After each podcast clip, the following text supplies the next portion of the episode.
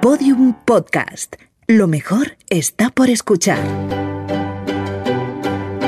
La escóbula de la brújula. Podium Podcast.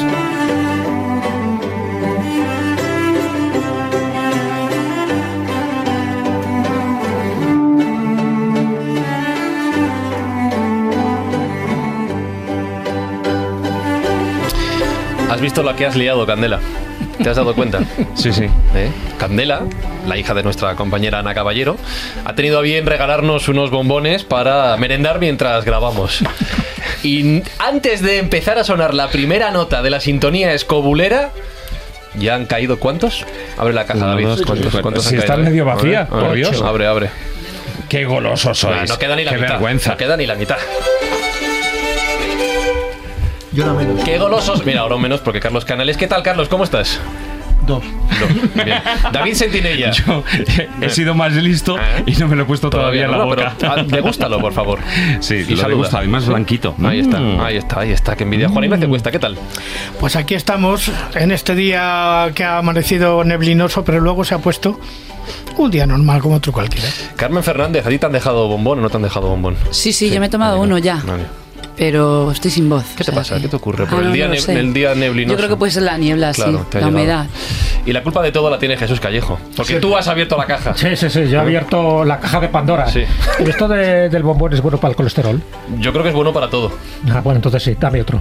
La pena es que Jesús Blanquiño está al otro lado del cristal y no ha podido coger ninguno, ni Borja González, que está a los mandos técnicos. Ahora os mandamos uno. Saludos de un Se servidor. siente. Fran Izuzquiza, hoy vamos a hablar de estrellas.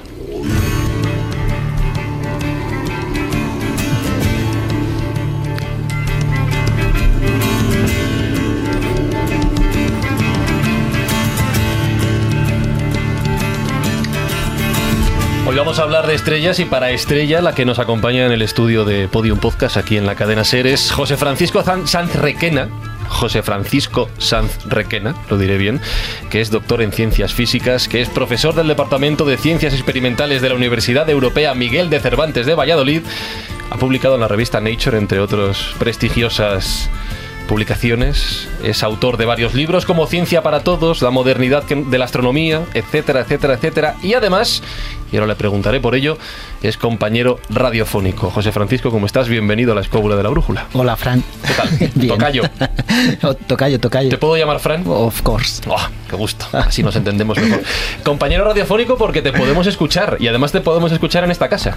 Eh, sí, en la cadena SER, ¿Mm? concretamente en Radio Valladolid, pues tengo una sección ahí que se llama La ciencia es el nuevo rock and roll, donde vamos combinando, pues eso, ¿no? ciencia y rock and roll, como muy bien dice la, el título del programa, ¿no? En el hoy por hoy, por si alguien lo en quiere el hoy por hoy, sí, sí, efectivamente, en el hoy por hoy, que es esa desconexión que hay a, a nivel local, pues ahí estamos. En internet está todo. Carlos, ¿qué estás haciendo? Encender un ordenador. ¿Qué necesidad hay de encender un ordenador ahora en mitad del programa? Pues ya si lo tienes todo en la cabeza. Sobre luego. todo porque no es cuántico. Ya, si ya. fuera un ordenador cuántico todavía. Es peor el portátil que lo que tiene encima de los hombros. Funciona más lento. ¿Has visto? Sí, esto, sí. Es, esto es la escóbula. Ya, ya, ya. Esto es, es comer, es charlar, es el caos y es entregarse a. Bueno, a partir de aquí es el Big Bang. Genial, genial. ¿Sí? ¿Estás preparado para lo que viene? No, pero bueno. bueno, pues nada, ya estás aquí, no hay escapatoria. La escóbula de la brújula. Un podcast para viajar a mundos inimaginables.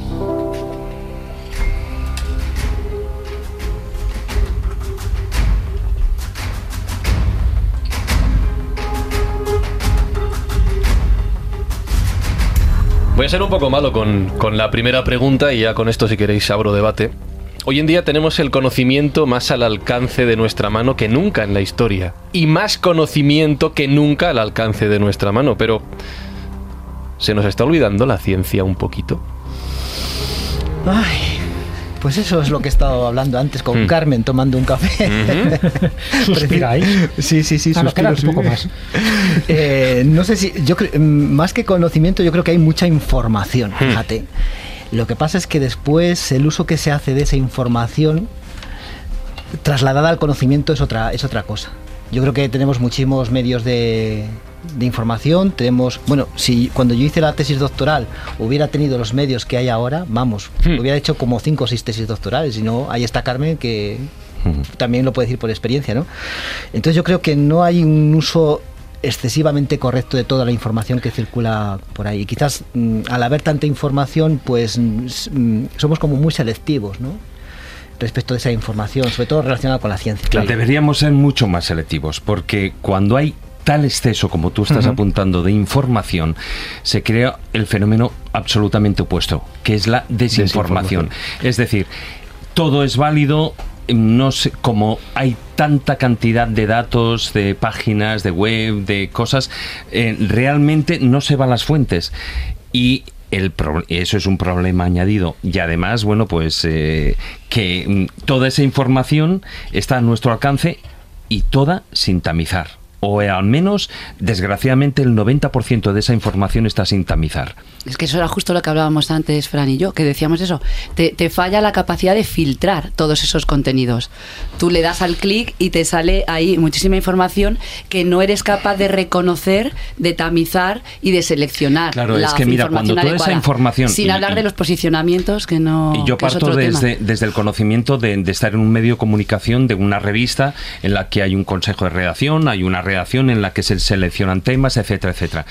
Y cuando a ti te llegan unos temas, cuanto menos hay el tamiz de la propia redacción, de gente que tiene una formación en los temas que trata o que va a concentrar en la revista que se publican en ese medio de comunicación y sirve ese como de primer tamiz, de primer filtro o de segundo filtro, por decirlo de una manera.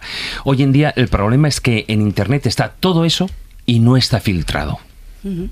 Con lo cual, pues eso, ahí está el problema de que cualquier cosa, y hoy que vamos a, esta- a hablar de, de todo el tema de, del espacio y tal, Me pues está- bueno, pues sugieren cosas como pues que la Tierra es plana y tienes em, dos millones de entradas en Internet y me estoy quedando corto aseverando que la Tierra, eh, bueno, pues eh, el terraplanismo. Lo del terraplanismo lo quiero preguntar luego. Yo creo Sí, que sí, sí, sí, no, sí, sí. no Pero- se, contesta en tres sí, segundos. vale, Es vale. que creo que hay algo más. O sea, lo que dice David es correcto, dice Carmen también. Todo esto es cierto, pero hay otro problema adicional. El problema adicional que existe, y no tiene que ver con la ciencia, es muchísimo más grave porque va mucho más allá, es que hay una pérdida del principio de autoridad, que era el principio básico de la civilización occidental. La ciudad occidental se basaba en la confianza, en la confianza de que yo no construyo una casa porque un arquitecto la hace mejor. Yo no entiendo de leyes, por tanto no veo un juicio. Yo no entiendo de medicina, yo no opero, o dejo que me opere un médico. Entonces la confianza es el, con- el conocimiento el, o el convencimiento social y global de que hay gente especializada en un tema que lo hace mejor que nosotros. Si tú rompes eso, no es que te estés cargando los principios de tu estructura, civilización, es que te estás cargando todo. Te cargas tu sociedad, porque ya entonces pones al mismo, al mismo nivel todo el mundo en base a algo absolutamente siniestro, que es, tengo una idea, me la tienes que respetar. No, tienes una idea, no tengo por qué respetártela. Eso es totalmente diferente. El conocimiento no es democrático. El conocimiento es piramidal. O sabes o no. O sea, vales lo mismo sabiendo sumar o no. Tienes los mismos derechos. Eres igual de persona, tienes los mismos derechos y las mismas obligaciones. Pero, lo siento, no sabes lo mismo. Dos y dos son cuatro, quieras tú o no. Entonces, en el momento en que tú rompes eso en una sociedad, entras en una crisis galopante gravísima, porque te acaba afectando a todo. No es que no exista el filtro que dice David, claro que existe, las, las instituciones científicas. No, en y Internet las no. Sí, las publicaciones científicas en Internet mantienen sus filtros. Lo que pasa que al lado hay publicaciones que no los mantienen. Y el problema es que están al mismo nivel. Pero no eso sería, no sería grave si la gente entendiera que una parte está hecha por alguien que sabe y otra parte por alguien que no tiene ni idea. Pero la gente ya no distingue. Déjame que, pase sí que es la, déjame que pase la palabra a Juan Ignacio y a Jesús y terminamos esta Sí, introducción. bueno, antes de que sigamos para adelante hay que tener en cuenta algo que sucedió en el año 1948, creo que tú conoces eh, el tema y, más o menos por la gente que anda en el mundo del periodismo, y es que aparece la primera eh, teoría matemática de cómo funciona la información que la crearon Claude Shannon y Weaver en donde establecen exactamente el por qué la información no funciona de una manera lineal, sino a base de paquetes ¿eh? que tienen sus elongaciones, tienen sus, sus, eh, digamos, momentos de relax, y que fundamentalmente está sujeta en cuatro mm, patas, según los canones de Otto Groth, que son Cualquier información, da igual del tipo científico, de lo que sea, se basa en interés, actualidad, eh, mm, de alguna manera peso y memoria. Esas cuatro variables que forman la teoría matemática de la información de Schoenen y Weber explican muy bien, porque están totalmente vigentes hoy día, a pesar de que se fueron hechas en 1948, explican muy bien por qué ahora mismo hay tanto cisco en el tema de la información, porque cualquiera en este momento sabe perfectamente que puede acceder a plataformas como YouTube, donde van a encontrar cosas que parece que están en la lógica más absoluta de todas las cosas, porque las razonan perfectamente, pero siempre falla algo y es que les falla la navaja de Ockham. O sea, es, es fundamental, claro. Jesús. Nada, nada, solo una- un pequeño comentario que sirve para la astronomía, pero sirve para cualquier otra disciplina. Hay dos tipos de ignorancia. Una ignorancia es cuando no te llega la información, que es lo que pasaba en la antigüedad, en la Edad Media, donde la gente que accedía a esa información era una élite, los que sabían leer y escribir, y aún así había que filtrarla. Y la otro, el otro tipo de ignorancia, que es la que tenemos ahora, es que nos llega demasiada información, pero demasiada información por distintas vías. Distintas vías que muchas veces pues está totalmente contaminada de eh, verdades a medias o de auténticas falsedades, pero que te las camuflan como si fueran verdades. Entonces es muy difícil luego determinar lo que es verdad y mentira en temas de astronomía. Y pongo unos cuantos ejemplos que ahora mismo pues es el caldo de cultivo que se da en las redes sociales. Pues eso, el terraplanismo es uno de ellos, donde la gente, y gente incluso bien pensada, pues ya empieza a dudar si es verdad o mentira, o que la Tierra está hueca, o que el hombre no ha llegado nunca a la Luna, o que la Tierra es el centro del universo, que es lo mismo que se decía antes de que llegara Galileo, que llegara Copérnico. Es decir, parece un contrasentido que a día de hoy, en el siglo XXI, todavía nos estemos planteando ciertas cosas donde, desde mi punto de vista, son verdades absolutas. Pero ¿por qué se están cuestionando? Sencillamente porque es otro tipo de ignorancia. Nos llegan verdades que están súper demostradas con teorías conspiranoicas donde la verdad se discute, es decir, donde te niegan lo que es el todo, donde te niegan la mayor. Entonces, si te llegan, te niegan la mayor personas que no están formadas o que no tienen una pequeña base ¿no? de, de documentación, de historia, de información, pues evidentemente empiezan a dudar. Bueno, yo creo que es un poco la labor que tenemos que hacer en programas como este, Ujú, como la Escóbula, y trayendo a invitados de lujo, como es el caso de Fran. ¿Y por qué he querido hacer esta introducción? Muy sencillo, porque hay veces que nos llegan mensajes y nos dicen, no vais a hablar en la escóbula del terraplanismo, de la Tierra hueca, de si el hombre ha llegado a la Luna. Hoy sí. Hoy vamos a hablar de ello. Solo tenemos un problema. En la escaleta de temas es lo último. Entonces, vamos a ir hablando de otras cosas y el tiempo que quede será el que dediquemos a este tema. No sé si va a ser media hora Tres segundos. o tres segundos. En- Dependerá de cómo vaya la charla, ¿vale? Eso para que luego la gente diga que en la escóbula no hablamos de esos temas.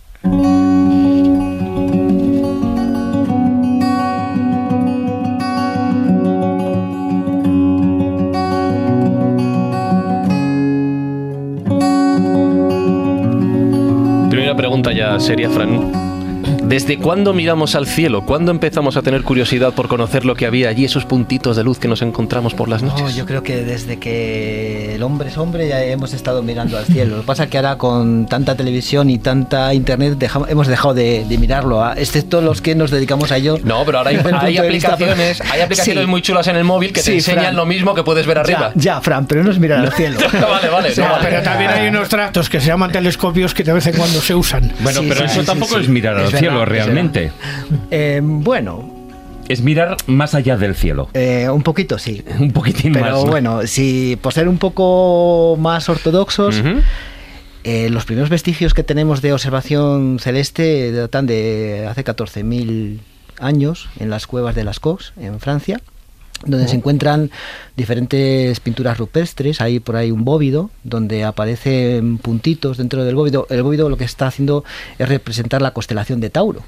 Y los tres puntitos están por ahí representando las Pléyades, la constelación de, de Orión. Entonces, desde esa época, yo creo que el hombre ya estaba mirando al cielo. Lo que pasa, yo creo que miraba al cielo fundamentalmente desde un punto de vista práctico. Tenemos el típico caso de Stonehenge, ¿no? Stonehenge, que se habla mucho y tal, pero no dejaba de ser un calendario. Un calendario astronómico, pero no dejaba de ser un calendario. Tenemos, hay una piedra famosa que se llama la Hillstone, donde justamente en el solsticio de verano el sol aparece justamente por encima de, de la, de la piedra y se proyecta a- al fondo de, de lo que es Stonehenge, ¿no? No había calendarios, había que organizar el tiempo de, de alguna manera. El hombre era cazador, el hombre era recolector, y tenía que saber cuándo había que hacer cada cosa, cuándo hay que cazar, cuándo hay que recoger la, la- la cosecha. Y la única forma que tenía de organizar ese tiempo era precisamente mirando, mirando al cielo. Tenemos infinidad de, de casos. Tenemos, por ejemplo, eh, Newgrange, que está al sur de, de Irlanda. Eh, En realidad es un túmulo. Sitio maravilloso, por cierto. Es una preciosidad, es una preciosidad. Es un túmulo funerario, pero también se utiliza como calendario. Eh, justamente por la puerta de entrada de la cámara funeraria, en el solsticio de invierno, el sol entra y se proyecta al fondo de la cámara. Es una referencia en la cual se utilizaba precisamente para saber cuándo empezaba eh, justamente el invierno y así infinidad de cosas. Yo creo que es verdad que es fundamental la astronomía y nunca se le ha dado tanta importancia como se empieza a dar ahora, porque en la orientación de los monumentos megalíticos, los grandes monumentos de la antigüedad, la astronomía tenía una función primordial. Yo creo que además marcaba dos tiempos, el tiempo profano, que servía para la agricultura y para muchísimas cosas, era importante saber cuáles eran los solsticios o los equinoccios, pero también marcaba un tiempo sagrado. El tiempo sagrado, lo que tú acabas de decir, en Stonehenge, en Newgrange, en fin, en los distintos monumentos, no solo ya megalíticos, sino incluso ya posteriores, ¿no? en la Edad Media, donde la orientación era fundamental, pero la orientación como una finalidad sagrada. Es decir, eh, por ejemplo, ya sabes que los monumentos, las catedrales románicas, góticas, están orientadas de este a oeste. Es decir, en el oeste es por donde entras, en el este, que es donde está el sol, es donde tiene que estar la divinidad, donde tiene que estar la luz. Y la luz siempre como símbolo de, de- de Dios o de la Virgen o de el santo de turno. Todo eso es fundamental que nunca se tuvo en cuenta. Eh, Se analizaban los monumentos desde un punto de, punto de vista pues arqueológico, a veces antropológico, se aparecían algún que otro hueso, pero no se no se buscaba esa parte astronómica, pero desde ese punto sagrado, porque el cielo, y eso yo creo que es evidente y creo que estamos todos de acuerdo, el cielo se pensaba que era la morada de los dioses, todo aquello que estaba por encima de nosotros formaba parte de los dioses, todo aquello que nos reflejaba desde la salida del sol o la luna, las distintas fases, todo tenía que ver con un ciclo solar o lunar, pero asociado con los dioses, de ahí que se, se diera pues distintos nombres, tanto al Sol como a la Luna, referidos a diosos sí, o sí. diosas lunares. ¿no? Bueno, todo eso yo creo que es fundamental porque sí que se empiezan a entender ahora mismo los monumentos con esta información que tú estás diciendo de otra manera. No eran simples receptáculos donde se hacían rituales o se enterraban a los muertos, sino que también era un espacio sagrado donde la divinidad se ponía en contacto con los seres humanos. Entonces, desde ese punto de vista, la astronomía tenía un papel fundamental, incluso los petroglifos. Cuando se habla de los petroglifos de, de Mogor o los que están en Campo Lameiro, por ejemplo, en León, todos tienen también una astronómica. Están reflejando, si no constelaciones, si las estrellas principales, las cuales ellos se dirigían para orar o para orientar sus templos, o sencillamente para darse cuenta de que la astronomía, que no entendían muy bien, en fin, qué, planetas o qué estrellas había por allí, pero sí sabían muy bien que eran manifestaciones de la divinidad. Sí, sí, va, em, volviendo un poco al, a la- al- al punto práctico, de, en, la, en la época de, en la cual está, comienza, com- comienza la, la astronomía, eh, fíjate que em, hay registros eh, em, em, en Egipto eh, donde em, en la época en la que se generaban las inundaciones del río Nilo tomaban como referencia lo que se llama el orto heliaco de, de, Sí, de Sirio. El orto heliaco claro. es eh, justamente cuando se pone el sol, la primera estrella que se ve es la estrella de Sirio. Entonces ellos lo toman como referencia para saber cuándo llegaba la, la inundación. Es que era algo totalmente práctico, que después se le ha dado otro enfoque en la época actual, pues más científica. Pues, No, claro, pues era- era igual que cuando em- tenía que empezar la época de la cosecha, la época de la siembra, etcétera, etcétera. O sea, Claro, pero esa es la parte profana, la parte más o, más o menos relacionada con la vida cotidiana y con la agricultura. Sí, pero en aquella época estaba todo unido. Estaba todo unido, Estaba pero fijaros todo unido. No solo era lo profano, era lo profano y lo divino. Era, eh, era todo Eh, uno. sí, no, evidentemente, pero Era me refiero que uno. cuando hablamos de constelaciones y de estrellas que marcaron un poco ese inconsciente colectivo de nuestros antepasados, no valía cualquier cosa. Es decir, siempre está re- relacionado bien con estrellas, tipo Sirio, o bien con constelaciones, que podía ser tanto la Osa Mayor como la Osa Menor, la Osa Menor sobre todo referente no a la estrella polar, las Pléyades y Orión. O sea, yo en la, ya sabéis que además yo soy un estudioso un poco de las tradiciones, pero relacionado también con la astronomía. Esas son las estrellas y las constelaciones que se repiten constantemente. Por alguna razón nuestros antepasados esas las tenían una especial predilección. No hablaban de la estrella Vega o de cualquier otra constelación, por ejemplo de Alfa Centauri. Eso son cosas muy posteriores, ya tiene que ver un poco con el mundo más actual, incluso con el mundo ufológico.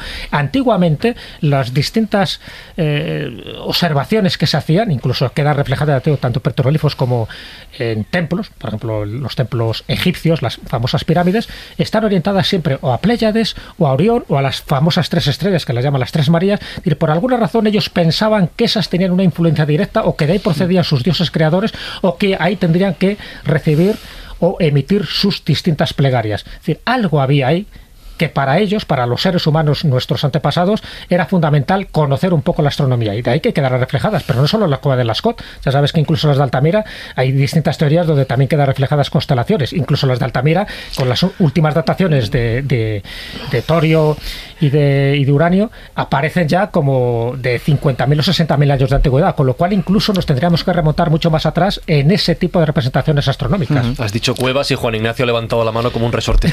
No, no, no, no iba a hablar de cuevas ah, esta vale. vez. Eh, es que siempre que sale este tema, siempre hablamos de Stonehenge, que es desde luego un monumento verdaderamente extraordinario. Y nos olvidamos de lo que tenemos en Navarra, en el norte de Navarra, lindando, o sea, la zona que linda Navarra y Guipúzcoa, que son los asterismos pirenaicos. Los asterismos pirenaicos que son auténticos cromlits también. ¿Qué es lo que pasa? Uh -huh. Que son más pequeñitos, pero a lo largo del tiempo, como se han reutilizado para hacer cercas de pastor y cosas así, quedan de ellos ya muy pocos. Pero se han contabilizado los restos de al menos cerca de 3.000 y la teoría de, de Pirinees Cromlech, eh, que en su día se hizo un poquito, un poquito famosa en este sentido, habla de que no eran exactamente las constelaciones, sino asterismos, sino pequeños grupos de estrellas. Por ejemplo, Pléyades y, por ejemplo, efectivamente, Almitac, Almitalin y Mintaka, que son las tres del cinturón de Orión, y porque ya incluso yo creo que en aquellos tiempos la noche era lo suficientemente oscura y no estaba contaminada como para poder observar hasta no incluso hasta, in, hasta incluso no la nebulosa de Orión. Vamos, de hecho, hoy día se puede ver perfectamente la nebulosa de Orión. Sí, sí. Para ti, Frank, ¿quién fueron los primeros astrónomos? ¿Los mesopotámicos, los egipcios? En fin, ¿quién fueron? Voy a decir los mesopotámicos, que está Carmen por ahí. Sí, está, cualquiera, cualquiera, cualquiera dice lo contrario. No, no, no, está Carmen, Carmen, que y los egipcios. La garganta fastidiada y no quiere hablar mucho. Con Carmen, parece anterior. Pero está haciendo gestitos yo, yo así. Estoy de... guardándome la sí. voz para. para luego. Pero estás de acuerdo para con cuando él? me toque, hombre, por no, supuesto. Aprobamos. Vale, los vale. egipcios. Estás aprobado la pregunta. Entonces, los chinos, ¿no? Hemos quedado. No, Jesús, ya los sabemos romanos. que los chinos no eran. Los Eso lo tenemos claro. Estaría entre los egipcios y los mesopotámicos. Ahí, ahí. Pero, pues anterior, probablemente ¿eh? los sumerios primero. No, es broma. Porque si ya viene, venimos hablando desde la prehistoria, todavía mucho antes, de las cuevas de las Carmen es de Éufrates y Tigris. va reco- yo siempre, yo entre los dos ríos. Pero vamos, que va recopilando una información, digamos, una información, no sé si llamarla información, unos co- un- un- sí, unos conocimientos, una información adquirida de muchos milenios atrás. El- el- lo que habría que quizá mirar es quién hace el primer corpus de lo que se puede llamar astronomía. O sea, no los conocimientos aislados, sino el recopilar esa información, sistematizarla y... Pues, ¿quién y lo hizo? Venga, no yo, nos diría- yo siempre tengo que decir los sumerios porque son los que trajeron la escritura y son los que primero dejaron por escrito Ah, los pero nos datos. vamos a 3.000 años antes de Cristo, eso no es nada comparado con lo de las COT. Claro, pero esos son dibujos, yo estoy hablando de escritura. Está hablando de cosas serias. Y ha dicho codificación, Ah, eso es está verdad. hablando de Exacto.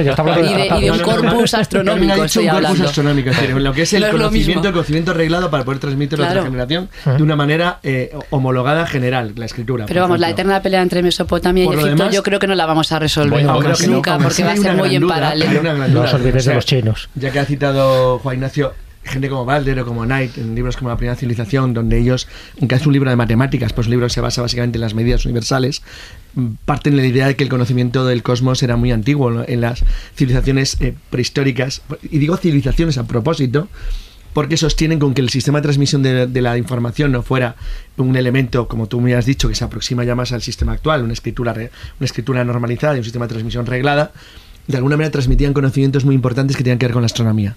Y eso parece obvio, parece obvio desde dos puntos de vista, que, que son evidentes. Uno, los restos que han dejado, restos claramente de alineaciones y demostraciones matemáticas. Quizás nos habéis pasado un poco los 50.000 años en las cuevas españolas o Sí, francesas. no, no, no, no, no, no, no. El uranio torio está demostrando Pero, que hay tres cuevas españolas donde se han datado pinturas de hace 70.000 años. No había humanos. Y- No había Sí, sapiens. sí, sí. No, no, no, pero había neandertales. Neandertales, Claro, pero- ser- pero, no nosotros, sería un, un conocimiento perdido, no Vale, es el da nuestro. igual. Se fue hacia otro Pero lado. hecho no es el es que se han datado pinturas. Que eso sí que eso es posible, 70.000 pero que no somos nosotros, con lo cual es todavía más alucinante Bueno, si ya no éramos es nosotros. otra especie humana. Este, este- neandertales. este debate y el, y el nombre es muy apropiado, yo creo que es bueno para continuarlo en el, en el OVNI. eh, porque es que si no nos vamos a quedar sin tiempo para hablar del terraplanismo y le quiero Solo- hacer una pregunta a Fran. Bueno, bueno, Eh, bueno. Carmen, tápate los oídos, por favor. Tápate los oídos. No, no los tápate los No, oídos. no, no, tápate. no. Vale, pues como Por si no si estuviera. acaso, por si acaso. A- Ahora en serio, ¿quiénes fueron los primeros? Joder, perdón. Di, di lo que tú opines, No, me parece todo eh, bien. Mira, es que eh, eh, me me parece un poco la discusión de quién fue Claro. primero la, gall- la gallina o el huevo, ¿no? Eh, O a quién quieres más, a papá o a mamá, ¿no? eh, yo mm, Tú no no soy un a ver, yo no soy yo no soy historiador, eh, sí que tengo mucho interés por la historia de, de la astronomía, pero es verdad desde los figurats, ¿no? Que se utilizaban en realidad como aparte de templos eran observatorios astronómicos, pero también es verdad que por ejemplo, fíjate, los egipcios fueron los primeros que se dieron cuenta que, hombre, cada 365 días tenemos una recomposición nueva de- de- del cielo. Entonces, eh, toda esa organización que nos viene del año en 365 días procede de, de los, de los egipcios, ¿no? Que después lo podemos, lo podemos dividir en estaciones. Entonces, Bueno, pero los sumerios ya tenían un calendario también. No era de 365 días, pero tenía la corrección adecuada para establecerlo. vale, vale, vale, vale. Vale. No os olvidéis de los chinos. He conseguido lo que quería. Un día, Jesús, haremos ese Sí, programa, no he te conseguido preocupes. lo que quería, he encendido los ánimos. A partir de aquí, toda la escóbula es cuesta abajo.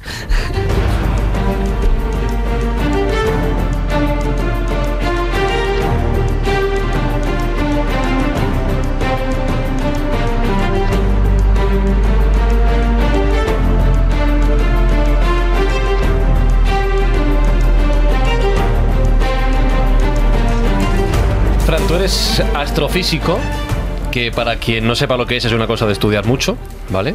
Hay que saber muchas cosas, pero tienes la labor, y además es lo que haces precisamente en la radio, de traducir todos tus conocimientos a la gente como un servidor, que no tiene ni. Eh, ni bueno, idea. tratamos, eh, yo por lo menos trato de, de hacerlo. Mm. Eh, respecto de, astro- de astrofísico, mira, te voy a contar una anécdota, ¿no? Eh, un día, precisamente haciendo el programa de, de- de la radio en Valladolid, pues eh, estaba, eh, no voy a dar el nombre, ¿no? Pero era una antigua ministra del, del anterior gobierno y me presentó... Ya has dicho el nombre, gracias. Ya está, ya está, ya podemos. Ya está, ya está.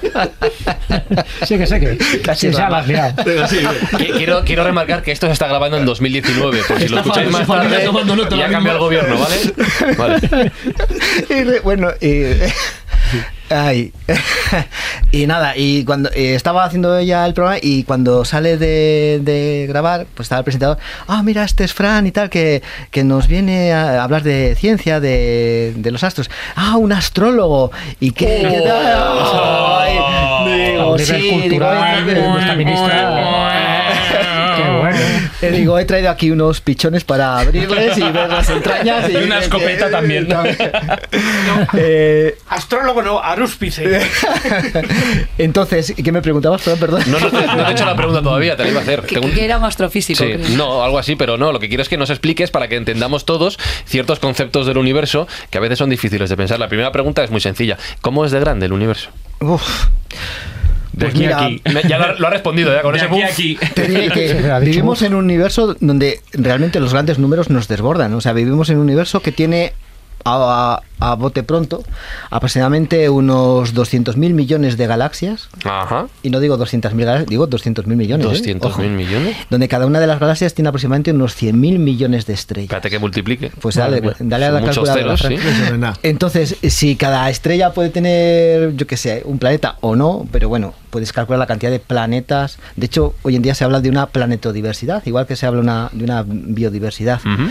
Vivimos en un universo que es tremendamente viejo. Tiene una edad de aproximadamente unos 13.750 millones de años Año arriba, año abajo. más o menos, donde eh, nuestro sistema solar tiene una edad de unos 5.000 millones de años, también año arriba o año abajo. Esa precisión me gusta, Fran. Entonces, ¿cuánto es de grande? Pues yo diría que más que de grande diría que es un universo eh, con muchos objetos, un universo mm, bastante viejecito y siempre está la controversia de, pero universo es finito, es infinito, se expande, se contrae, pues mm, yo diría que hay muchas teorías al respecto. Yo creo, yo soy de la opinión que el universo eh, tiene un tiempo finito, pero está en, consta- en constante expansión.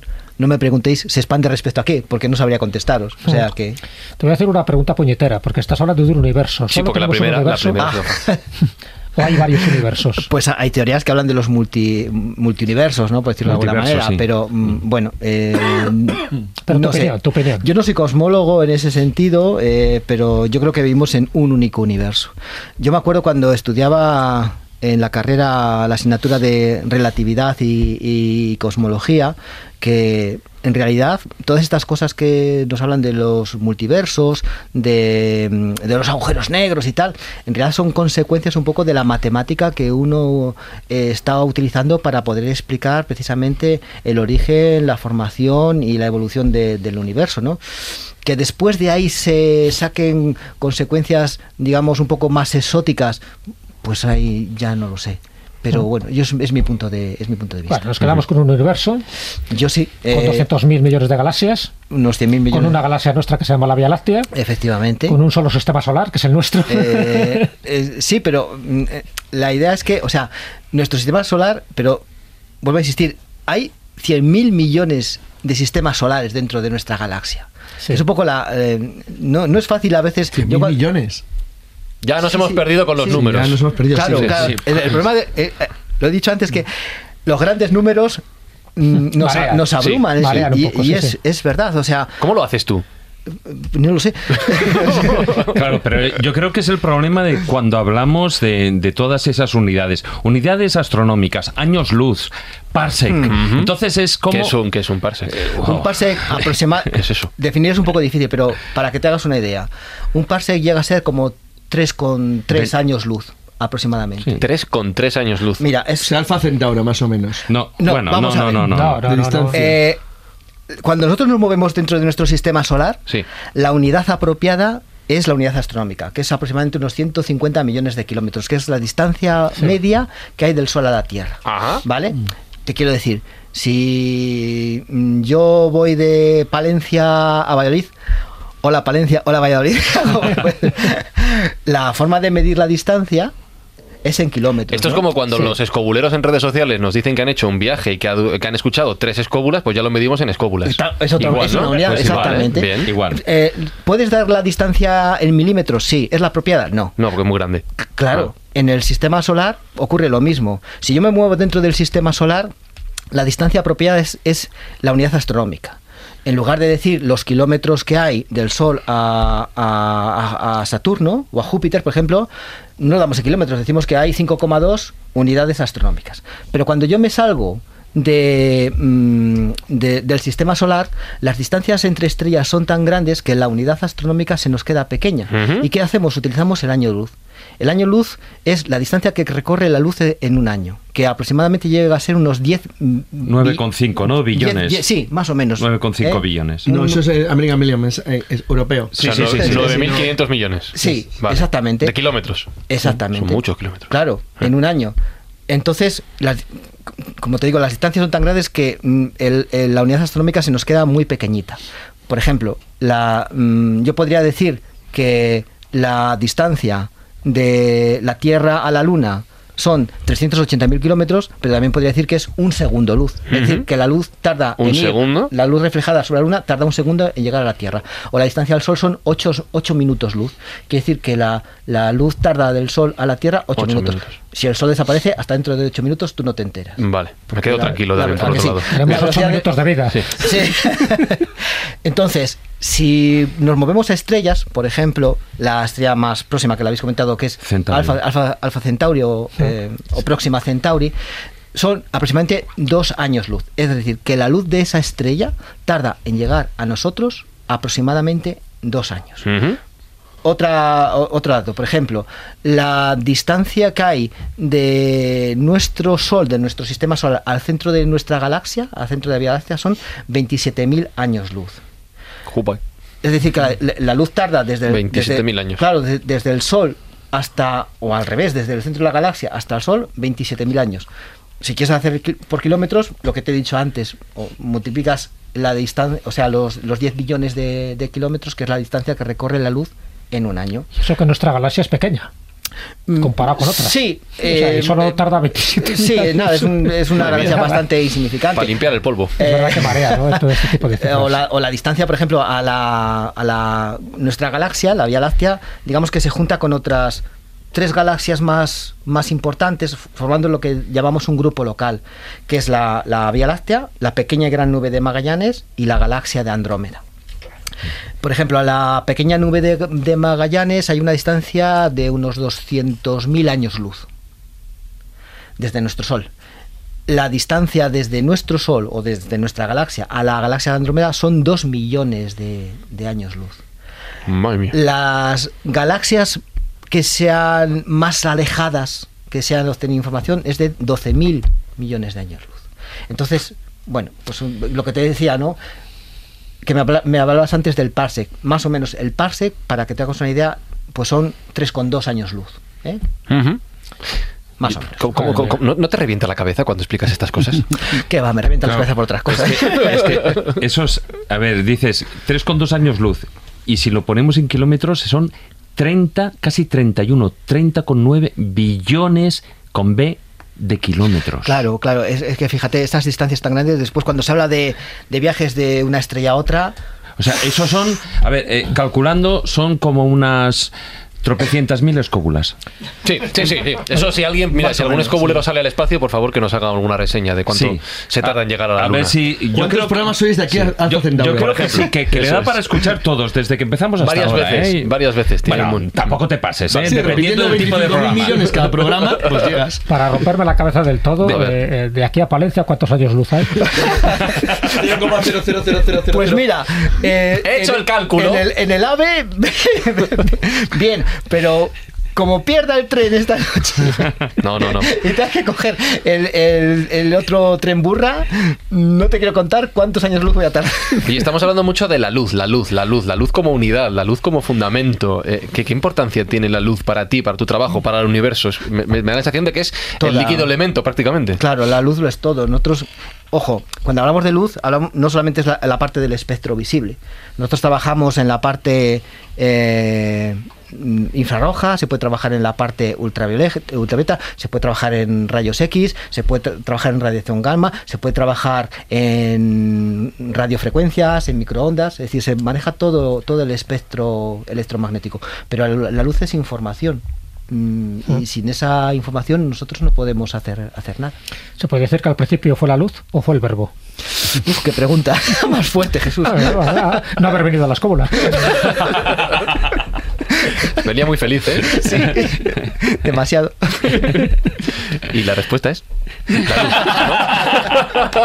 Se corramos un estúpido No, velo. eh, mira, una pregunta que sí que te quería hacer. Además que está Candela mirándote con mucha, con mucha atención. ¿Tú por qué quisiste ser astrofísico? ¿Qué era lo que te llamaba la atención como para decidir Pues mira, tu vida a justamente hablando con Candela antes de entrar, le he dicho que yo de pequeño quería ser dos cosas, Mm. futbolista o pistolero. Vaya cambio. Eh, sí. Bueno, si eres delantero es ver, parecido, ¿eh? Más o menos se ha quedado un pistolero por aquello de la guerra de las galaxias. ¿Y cómo, cómo cambias? Eh, pues cambio porque... Cuéntame algo, algo romántico, algo bonito. De un día mirando al cielo me di cuenta de Eh, bla, bla, bla, bla. bueno, No. eh, vale, no va a ser así.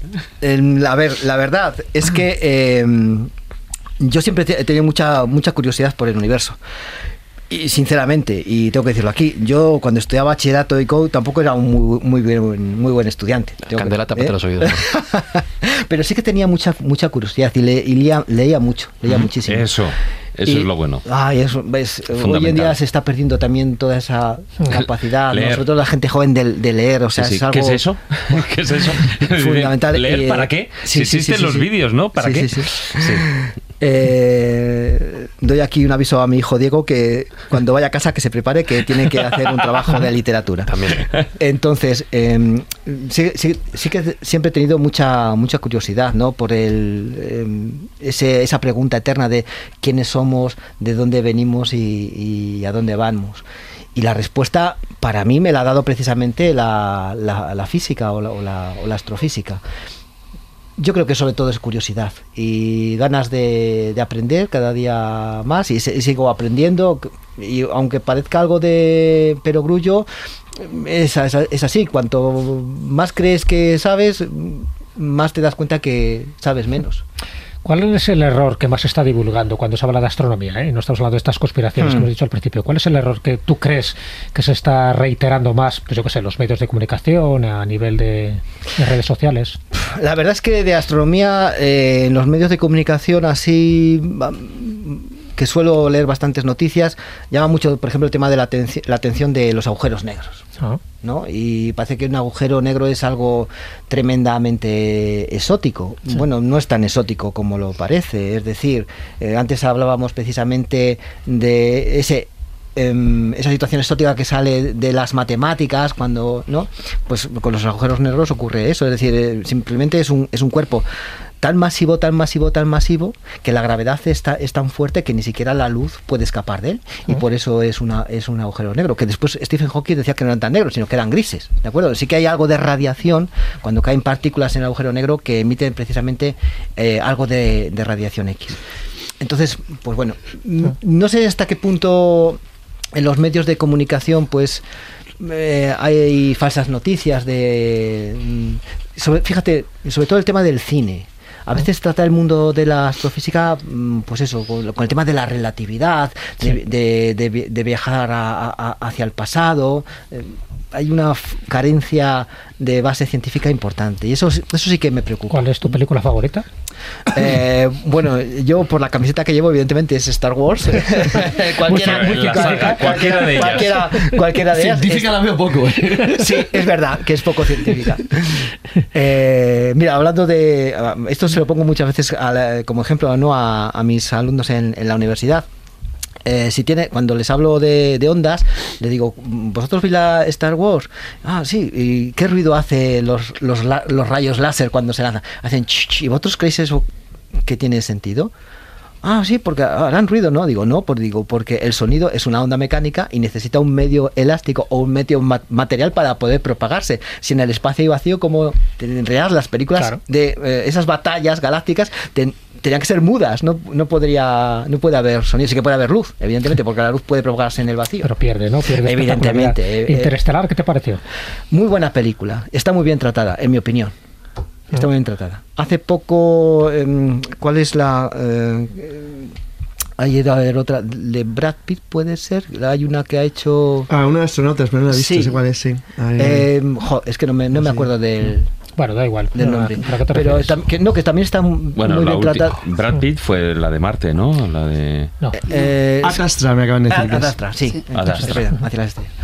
Y yo creo que también está muy bien tratada. Hombre, hay algunas cosas, por ejemplo, cuando va eh, de camino hasta los confines del sistema solar, va pasando por Júpiter Saturno como el que va pasando por la estación de metro, ¿no? Entonces, bueno, pero Bueno, tampoco ah, hay tan cinematográfica Sí, sí, sí, sí. siempre se Pero- puede tener, ¿no? Ya sabes, es que, joder, soy muy picajoso. Y aparte de eso, mm, yo creo que también está, está muy bien. ¿Y la de. Gravity? Me gustó, me gustó además porque la de Gravity eh, van al, al telescopio espacial Hubble y yo trabajo mucho con imágenes de Hubble y la verdad que me, me gustó también.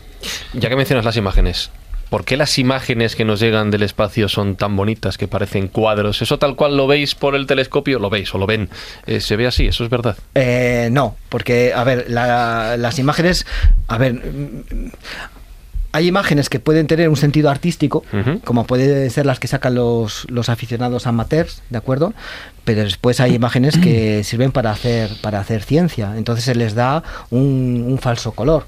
Eh, por ejemplo, nosotros eh, para estudiar la atmósfera de, de Venus, eh, sobre todo trabajamos mucho con imágenes en el ultravioleta. ¿Vale? Y el ultravioleta es, es, es una. Es, o sea, no tiene color, pero hay que darle No un, hay, hay que darle un falso color. O, por ejemplo, em, hace tiempo salió la superficie de, de Venus eh, con imágenes de la sonda Magallanes. Y es que Venus, cuando le vemos con el telescopio, no vemos la superficie porque siempre está cubierto de nubes. siempre. Desde 400 años de observación que se ha hecho de Venus siempre se está cubierto de nubes, de nubes de ácido sulfúrico. Nunca se ve, nunca se ve la superficie del planeta. Entonces la sonda Magallanes cuando pasó por ahí lo que hizo fue emitir una señal de radar, se reflejó en la superficie, se captura la señal de radar y con eso se recompone la superficie. ¿Realmente es una, es una foto como nosotros la conocemos de la superficie? No, es una recomposición.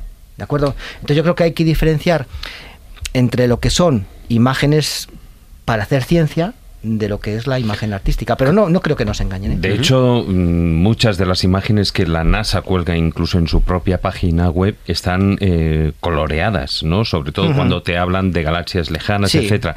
Pero tú precisamente cuando publicaste, además, tu último artículo en, Nature, em, es un trabajo sobre, por ejemplo, todo lo que son, en, bueno, sobre, sobre Saturno y sobre las tormentas solares que hay ahí, ¿no? Y que provocan además todo el estudio que estáis haciendo ahí junto estás en un equipo junto con lo de si no recuerdo mal de especialistas en la Universidad del País Vasco, que es donde yo estuve estudiando, eh, pues precisamente en el en ese equipo y en las investigaciones estáis extrapolando lo que estáis descubriendo en, en Saturno, lo que está allí pasando extrapolándolo, en, por ejemplo, en los cambios climáticos que pueden haber en la Tierra, ¿no? Entonces, ¿hay cambios climáticos, por ejemplo, también en Saturno? A ver, eh, vamos por partes. Eh, bueno, primero el artículo no es mío, evidentemente. Vamos, que soy yo, yo soy una, una gotita ahí de uno más, ¿no? Eh, sí, bueno, no son, no son tormentas solares, sino que son tormentas que se generan en el planeta. Eh, Saturno, igual que Júpiter, Urano y Neptuno, son gigantes gaseosos, es decir, son planetas que carecen de superficie. Eso quiere decir que si fuésemos con una nave espacial y quisiéramos eh, aterrizar sobre la superficie, no podríamos. Lo atravesaríamos completamente. Son auténticas bolas de gas. Además, gas es hidrógeno, el gas más común que existe en el universo. Entonces, sí que es verdad que esa meteorología que nosotros estudiamos, porque nos dedicamos a estudiar las atmósferas planetarias, después eh, la utilizamos para eh, validar modelos que se aplican para el estudio atmosférico de, la Tierra. Eso es verdad y, es, así. Nosotros decimos que los gigantes gaseosos son mm, como laboratorios naturales. Si quisiéramos reproducir tormentas eh, en esas condiciones en un laboratorio terrestre, sería imposible. Los, los, tenemos ahí en la naturaleza y es lo que nosotros observamos, estudiamos, analizamos, extrapolamos y después tener una aplicación muy práctica y muy directa precisamente para el estudio de la meteorología terrestre. Sin embargo, lo que me, lo que me preguntas del cambio climático, eh, hay dos planetas muy interesantes al respecto que son Venus y Marte. Ambos tienen lo que se llama, es una atmósfera de dióxido de carbono. El dióxido de carbono, el CO2, es el gas de efecto invernadero fundamental. Que por cierto, eh, ahora que está tan así, eh, el, efecto invernadero, a lo mejor me crucifican desde aquí, es bueno, ¿eh? Uh, ya una parte de protección. ¿no? ¿Cuántos grados bajaría la pues, temperatura en la Tierra si no hubiera gases invernadero? Claro, claro. El, efecto invernadero es bueno porque sin, sin ese efecto invernadero que genera el dióxido de carbono que tenemos en la Tierra, la temperatura sobre la superficie de la Tierra no sería de media esos 15 grados que hace la Tierra habitable. Claro, yo me imagino que estamos hablando de un equilibrio. Efectivamente, exactamente. El problema es cuando hay un exceso de concentración de CO2 que más que, fíjate, más que, más que de la, eh, del aumento de la temperatura, desde el punto de vista medioambiental, a mí lo que me preocupa son los gradientes térmicos, es, el, es decir, el ritmo al que cambia la temperatura. No es, no es cuestión de que la temperatura aumente o, disminuya mucho, sino a qué ritmo está cambiando la temperatura. Y ese es un problema importante porque los ecosistemas no les da tiempo a adaptarse precisamente a esos gradientes térmicos. Es un problema muy importante. Lo que, lo que me comentabas de em, Venus y Marte son mm, dos planetas cuya atmósfera es fundamentalmente CO2. Pero hay una diferencia muy importante, y es que la concentración en Venus es enorme, mientras que la concentración en Marte es muy pequeñita. Venus, debido a esa alta concentración, su atmósfera es muy pesada y genera lo que llamamos un eh, efecto invernadero desbocado. Tan desbocado, tan desbocado que las temperaturas sobre la superficie del planeta son capaces de derretir el propio plomo. Estamos hablando de Qué más de barbaridad. 400 grados centígrados. Las propias, las primeras naves venerias mandadas por la antigua Unión Soviética, cuando llegan a, a- Venus, se, se se- se posan sobre la superficie y prácticamente quedan por las altas presiones aplastadas y Y derretidas. tal por vez la- por eso la teoría esta que ha sacado la NASA tan divertida, tan entretenida del proyecto AVOC, del proyecto de ir a Venus al aire con dirigibles. Em, sí, algo, algo he oído. Que Algo es, he que es oído. fantástico como lo he han presentado. Han presentado unos vídeos chulísimos de la posibilidad de sostenernos con ciudades en el aire de Venus, Sí, sin tocar sí. la superficie. Algo he leído, algo he leído. algo he leído. Es curioso. Si. No sé si has terminado con Eh, el. sí, sí. bueno, ah, sí, el, una pregunta. otro caso ¿Mm? es era Marte, donde es verdad que la atmósfera está hecha del mismo compuesto químico, fundamentalmente es dióxido de carbono, pero la concentración es muy pequeñita, la atmósfera pesa muy poquito, eh, eso hace que el efecto invernadero sea totalmente contrario, las temperaturas son tan bajas, tan bajas, tan bajas que el propio CO2 se congela, se congela sobre, sobre los polos marcianos, pero a, a tal dimensiones que mm, abarcan prácticamente hasta la zona ecuatorial. Es como si el polo norte y el polo sur, en la época invernal de la Tierra, bueno, en el- están cambiados evidentemente, pero imagínate que el polo norte llegase hasta París. Pues algo parecido ocurre, ocurre en Marte, es decir, los polos avanzan y retroceden de una forma descomunal. Y son dos digamos, dos, mm, dos sitios donde se, uno, uno puede verse, ¿no? ¿Qué es lo que puede ocurrir si ah, tenemos una concentración excesiva de CO2? Y el caso contrario de, de Marte. Son buenos. Yo siempre lo digo que es el, el cuento de, de ricitos de oro, ¿no? La sopa muy caliente, Venus, la sopa más fría, Marte, y donde estamos nosotros es la sopa que se puede comer. Estamos a la distancia adecuada de nuestro Sol, ¿no? Efectivamente, estamos en lo que llamamos la zona, la zona de, de habitabilidad. No siempre hemos estado ahí, ¿eh? Por eso, cuando se habla, a lo mejor me estoy enrollando mucho, perdón. ¿eh? No, no, no. no. Estamos aquí para aprender. Que, eh, cuando se habla de, de los viajes, a- es que Marte tiene un interés eh, astrobiológico muy, muy grande. Y es que eh, no siempre los planetas de nuestro sistema solar han estado donde están.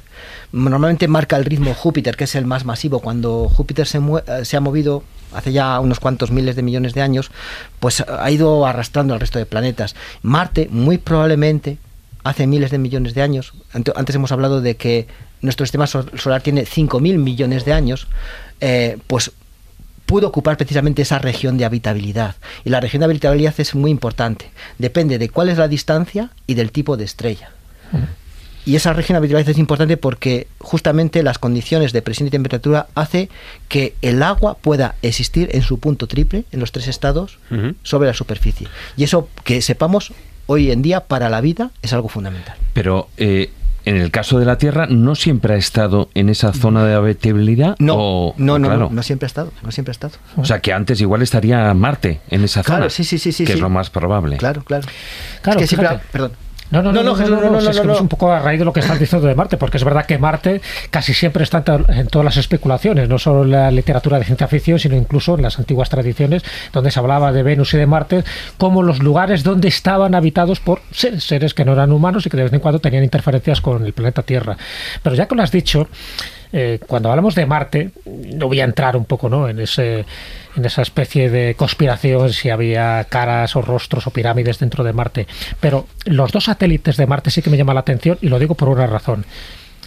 Eh, Sabes que Galileo en 1610 descubre los cuatro satélites de Júpiter, que están mucho más lejos. O sea, ¿cómo puede ser que dos satélites de Marte, que, en fin, que están en una distancia mucho más corta, se descubran en 1877 por Asaf Hall y que además los llame Phobos y Deimos, que es, en fin, miedo y terror? A partir de ahí se empieza a especular si esos satélites estaban ahí desde el primer momento, si sus órbitas, en fin, tienen eh, una composición por lo menos distinta a las órbitas normales, si, si son huecos, no son huecos. ¿tú qué opinas? ¿Que realmente esos satélites tienen una anomalía o forma parte de, dentro de las anomalías del sistema solar de satélites que no entendemos muy bien su funcionamiento y que eso genera pues una serie de conspiraciones?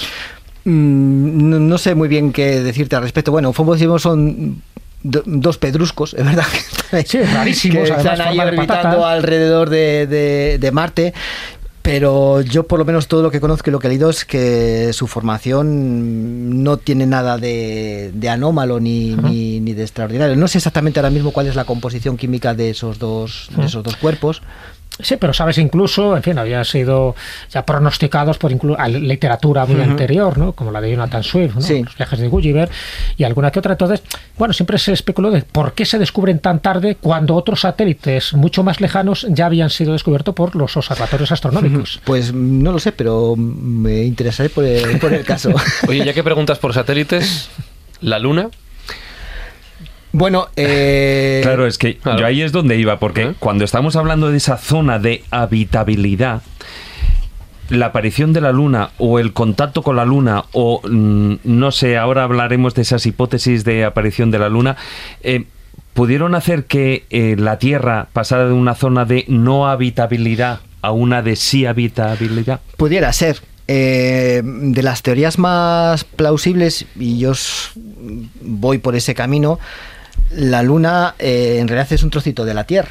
Eh, hace, Pero la composición no, no coincide. Bueno. Geológicamente, Bueno, de hecho, hace pero, poco, yo que hace sé, poco estuve hablando con un geólogo sobre ese tema y sí que decía que la composición de la Luna mm, apoya la teoría de que sí que sea un trocito de la Tierra, como está diciendo Fran, o sea, de un choque de un Sí, asteroide hay- o lo que fuera, que eyectó un trozo de, de la Tierra de aquel momento que se quedó orbitando en torno a la, a la Tierra por la propia atracción de la gravedad de la Tierra y su composición apoyaría Sí, esa Sí, pero teoría. no, pero no, por ejemplo, la parte que hay de titanio.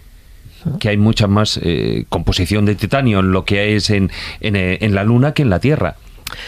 eh, a ver, eh, hace como unos 3.600 millones de años había un planeta en la misma órbita de la Sí. Tierra que se llamaba Teia, que precisamente choca contra la Luna, que es lo que dice Carmen, Sí.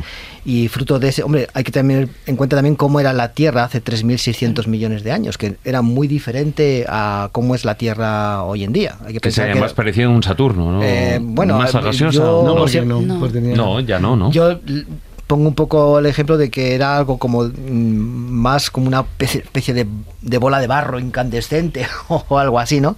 Entonces, fruto, fruto de ese choque es verdad que se desgaja ahí y hay una mezcla eh, que queda atrapada gravitacionalmente por la Tierra eh, se va enfriando progresivamente y es que es lo que forma la Luna. Respecto de las concentraciones, yo sí que he leído varias, varios artículos a- al respecto y no tengo una opinión clara respecto de esa información científica eh, so- sobre la composición geológica.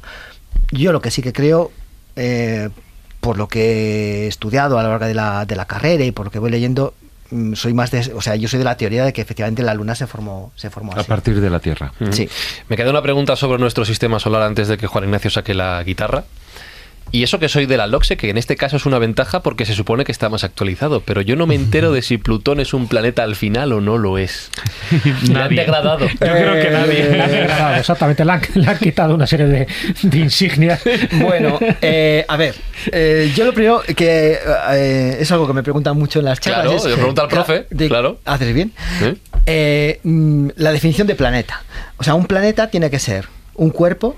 Primero que esté orbitando alrededor del Sol, Ajá. después que esté en lo que llamamos en un equilibrio hidrostático, es decir, que tenga forma esférica, ma- Ajá, más o menos, Más o menos. y que además en su trayecto no encuentre cuerpos similares a él. Y Plutón se cruza con otras órbitas. Efectivamente, entonces Ah, amigo. eh, mm, la órbita de, de Plutón es bastante excéntrica, es una órbita muy, muy rara. Es más, está bastante inclinada respecto de la eclíptica, es decir, respecto del plano. En, en el, en el cual orbita- orbitan el resto de, de planetas. Y cruza por una zona que se llama el cinturón de Kuiper, que es una zona de asteroides, cometas. Entonces, justamente cuando pasa por ahí se va a encontrar con cuerpos similares a él.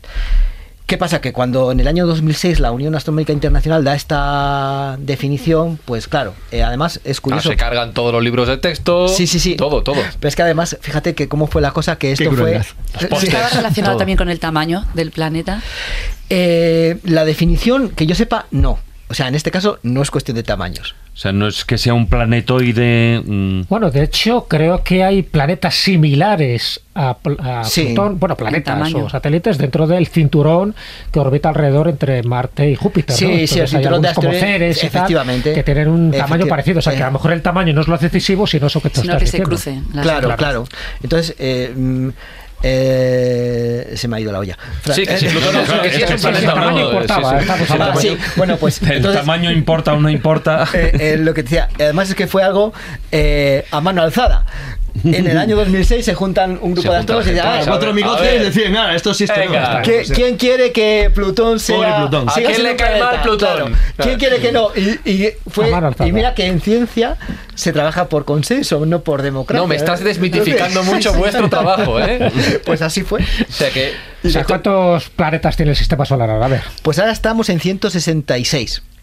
Creo Planetas y Ah, satélites. satélites, Bueno, sí, todo, no, todo satélites. en general. eh, bueno, está Mercurio, Venus, la Tierra, Marte, Júpiter, Saturno, Urano y Neptuno. Después tenemos como cuatro o cinco por ahí planetas enanos. Sí. Eh, lunas, las lunas son súper interesantes. Hay 166 lunas, que es el dato que. Sí, sí, la- es el el número total, que- ¿no? Exactamente. Además, es, muy curioso, fíjate. En los planetas interiores, Mercurio, Venus, la Tierra y Marte, prácticamente no tienen lunas. Está nuestra luna lunera, Sí. Phobos y Deimos, que has comentado antes, y no hay más. Ah. Júpiter, Saturno, Urano y Neptuno, de los 166, excepto esos tres, se lleva el resto, 163. Entonces es algo muy curioso. ¿Por, por, por qué los planetas gigantes gaseosos albergan la mayor cantidad de lunas, donde además todas esas lunas tienen suelo? Son rocosas, ¿no? Y sin Efectivamente. embargo, los planetas Europa, gaseosos. Es una contradicción. Claro, sí, sí, es que es algo ¿Por qué? ¿Por qué? Cuéntanos. que- Pues es es que que- eso me, me quita el sueño toda la A mí noche. también. a mí también, Jesús. No sabría responderte a- a- al respecto. Puede ser que se haya- hayan sido eh, cuerpos que han sido atraídos de la zona del cinturón de Kuiper por la eh, fuerte gravedad de esos, de esos planetas. No, Por no cierto. Saturno, creo, eh, confírmamelo, tiene 82 porque 20 nuevas lunas se descubrieron en octubre de este año. Sí, sí, sí. como es- O sea, que palomitas. estamos Eh, tal cual, subiendo tal el cual. incremento este increíble, ¿no? Eh, sí, sí, eh, se van descubriendo lunas cada, cada día, casi, casi. Qué bueno, fíjate. No conocemos ni nuestro propio planeta como para conocer el sistema solar, ya no digamos el universo que nos rodea y que para nosotros es prácticamente un lienzo en blanco. Hablando del planeta díscolo, es que se tiene que ir Juan Ignacio, por eso lo comparo. Y ha traído la guitarra. Otros compromisos le requieren. Sí, hoy es un día un poquito complicado porque me coincide con otras cosas y tengo que marcharme ya. Pero sí que me gustaría tocar ya no la parte científica, no la parte astronómica, sino la parte poética, porque tú sabes que nuestro sistema solar está muy asociado a la música en muchas cosas. Es verdad. no tengo que traer aquí discos como por ejemplo La cara oculta de la luna de Ah. Pink Floyd, alguna cosita de Alan Parsons que se ha hecho, Spatial Oddity de David Bowie, en fin. Hay mucha música que está asociada a todo esto, incluso no ahora, sino anteriormente. Holst, por ejemplo, hizo una sinfonía a todos los planetas, donde a Marte le puso como el, el dios de la guerra y a Júpiter como el planeta que se reía, que se reía además a mandíbula batiente, ¿no? Bueno, pues mira, una noche con un telescopio que me regaló un compañero nuestro, Pablo Villarrubia, yo tengo una huertecilla. Y me encanta ponerme de noche allí en verano a ver la Vía Láctea, que yo sí la veo en colores. Veo una parte más marroncita, otra parte un poquito más violeta. No sé si esos colores son reales o no, pero sí los veo así. Pero hay dos puntos en, en el universo que me han fascinado toda la vida, que uno es Orión y el otro son las Pléyades. Que he podido verlas y con una lente Barlow las he podido ver perfectamente. Y he rescatado una vieja partitura que escribí hace muchísimo tiempo que está dedicada a Orión y a las Pléyades precisamente. Es, eh, yo, la, yo la llamé en su momento eh, Noche de Paz, como el famoso Sí, villancico. sí. Qué bueno. Y está dedicada a Orión y a las Pléyades. Y con esto yo hoy me tengo que marchar.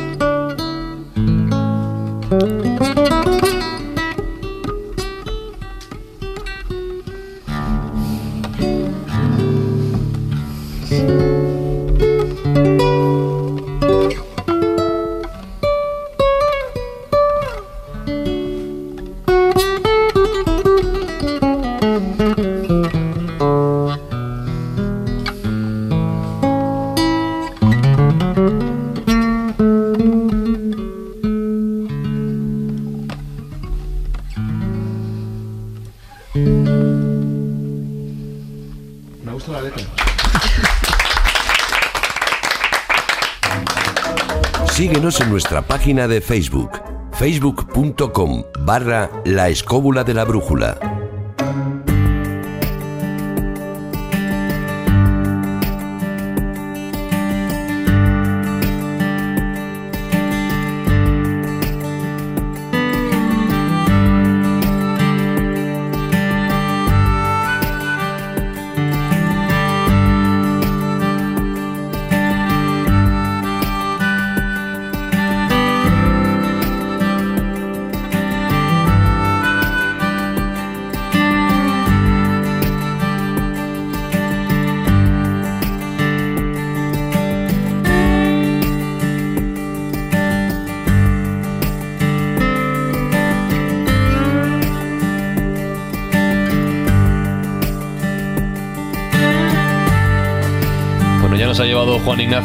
Espacio con su composición y evidentemente la investigación, la curiosidad, las ganas de salir al espacio y ver lo que hay fuera es uno de los grandes deseos de la humanidad desde tiempos inmemoriales. No se ha conseguido hasta este pasado siglo XX. Ayudadme a refrescar la memoria. Primera persona que salió al espacio. ¿Quién fue? Yuri Gagarin. Yuri Ga- un hombre. Primera persona que quedó en órbita. ¿Quién fue? Eh, bueno, sería la- mismo, claro, claro, Sigue siendo Yuri. Es verdad, sí. Eh, Primera persona que llegó a la luna. Neil Pues Armstrong. Armstrong, Bueno, Y sus dos compañeros. Llegaron varios. claro. Bueno, pero Armstrong fue el primero. Bueno, el, el Sí, sí, primero sí. poner un Claro. pie, quiere decir, yo Sí, creo. sí, El el 16 de primero- julio. Quiero decir, el primero que llega es el primero, solo Es hay decir, uno. además Claro. que este año estábamos de aniversario, Eso el es. 16 de julio de 1969, Mm. partió el Apolo 11 hacia, Bueno, había hacia la salido Luna, antes. a bordo del todo cohete del Saturno 5, Todo no, salió en esa fecha. Todos señores, todos señores. Y Carmen. a partir de ahí, bueno, pues ya. Ah, Carmen, me faltan mujeres. Ah, que sí, siempre. sí, sí, falta, Por eso estoy yo hoy aquí. Es una constante en nuestras vidas. sí, señor. claro. No, desgraciadamente no, aunque no sé si me atrevería, la verdad, no vaya a ser que me quede allí. ¿Quién fue primero, un astronauta o una cosmonauta? Eh, si estamos hablando de mujeres, fue una cosmonauta. Vaya. Sí. La Unión Soviética se apunta un La tanto. Unión Soviética volvió a ganar ahí también. Pero, Bueno, ganó prácticamente en todo, salvo en colocar al primer hombre en la luna, en todo lo demás. sí, sí. La verdad colocar a que animales. así estaban con las prisas los americanos, ¿no? Para que no le ganaran también en esa, en esa carrera. Sí, no, lo del tema de la carrera espacial que comentamos un poco como como decía David en el primer programa de la temporada, yo creo, porque además lo traje yo, eso me acuerdo, hablando de, de la llegada a la Luna como una de las mayores aventuras de, de nuestra historia. Además, estábamos hablando antes de Magallanes también, que yo decía probablemente la segunda, porque yo creo que la de la de la vuelta al mundo, eso es más aventura todavía que, que la espacial. Me está mirando Fran con risa, seguro que no está de acuerdo, pero yo creo No, que con no. menos medios hicieron una odisea y una hazaña todavía más grande. Pero sí es verdad que parece que la, la historia está contada solo, solo por los hombres cuando estaban ahí también la- las mujeres y entonces siempre queda bien eh, resaltar algunas. Decía antes, es- hablando de la carrera espacial, se podría resaltar a, a Valentina Tereskova. Yo dije, me la voy a saltar porque ahí Jesús controla más que yo de esta No, que mujer. va, que va. Sabe mucho más de su biografía. La astronauta seleccionada entre 400 solicitantes y que fue la primera enviada en, en una misión en 1963. Fue después de Yuri, claro, evidentemente, que fue en el 61, pero fue la primera mujer en salir al espacio. Y después se tardó un pelín, ¿eh?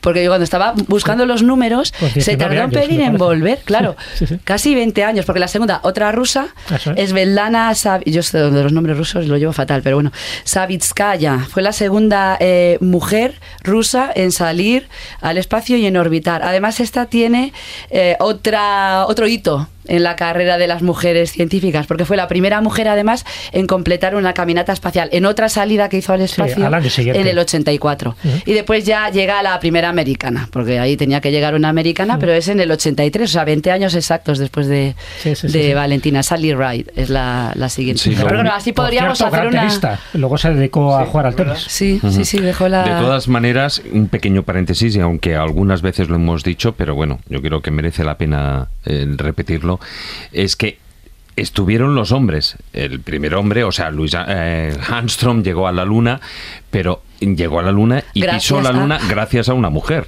a Margaret Pero unas cuantas Hamilton. más, pero bueno. Sí, sí, sí, pero en cuanto al menos en cuanto a ella, no, no, no, pero es que famosa por la peli de figuras ocultas. Sí, pero ¿sabes lo que pasa? Que Margaret Hamilton lo que hizo fue creó lo que hoy en día es esa ingeniería del software y gracias a ella eh, el Apolo 11 aterrizó en la Luna y gracias a ella, bueno, pues hoy en día podemos estar hablando de todas ese software que prioriza funciones en lugar de otras según la necesidad, ¿no?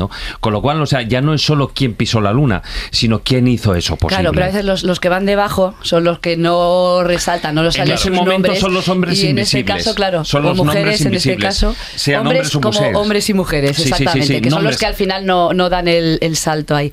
Y hablando de calculadoras era un poco por donde iba a ir yo hoy en la, en la sección, porque bueno, le estaba diciendo, ¿no? En la carrera espacial después puedes ir haciendo listas, ¿no? ¿Quién fue la primera afroamericana y quién fu- pero tampoco se trata de, de hacer eso. Pero sí lo de las calculadoras, que lo acaba de sacar David, en el tema de la carrera espacial está muy claro con estos ejemplos que decíamos ahora y la película de, figuras oc- ocultas, pero hay más. Y en el terreno de la astronomía, eh, ahí es donde, mm, digamos, eh, está el, el pool ¿no? de matemáticas y de calculadoras de las estrellas, ¿no? En este caso.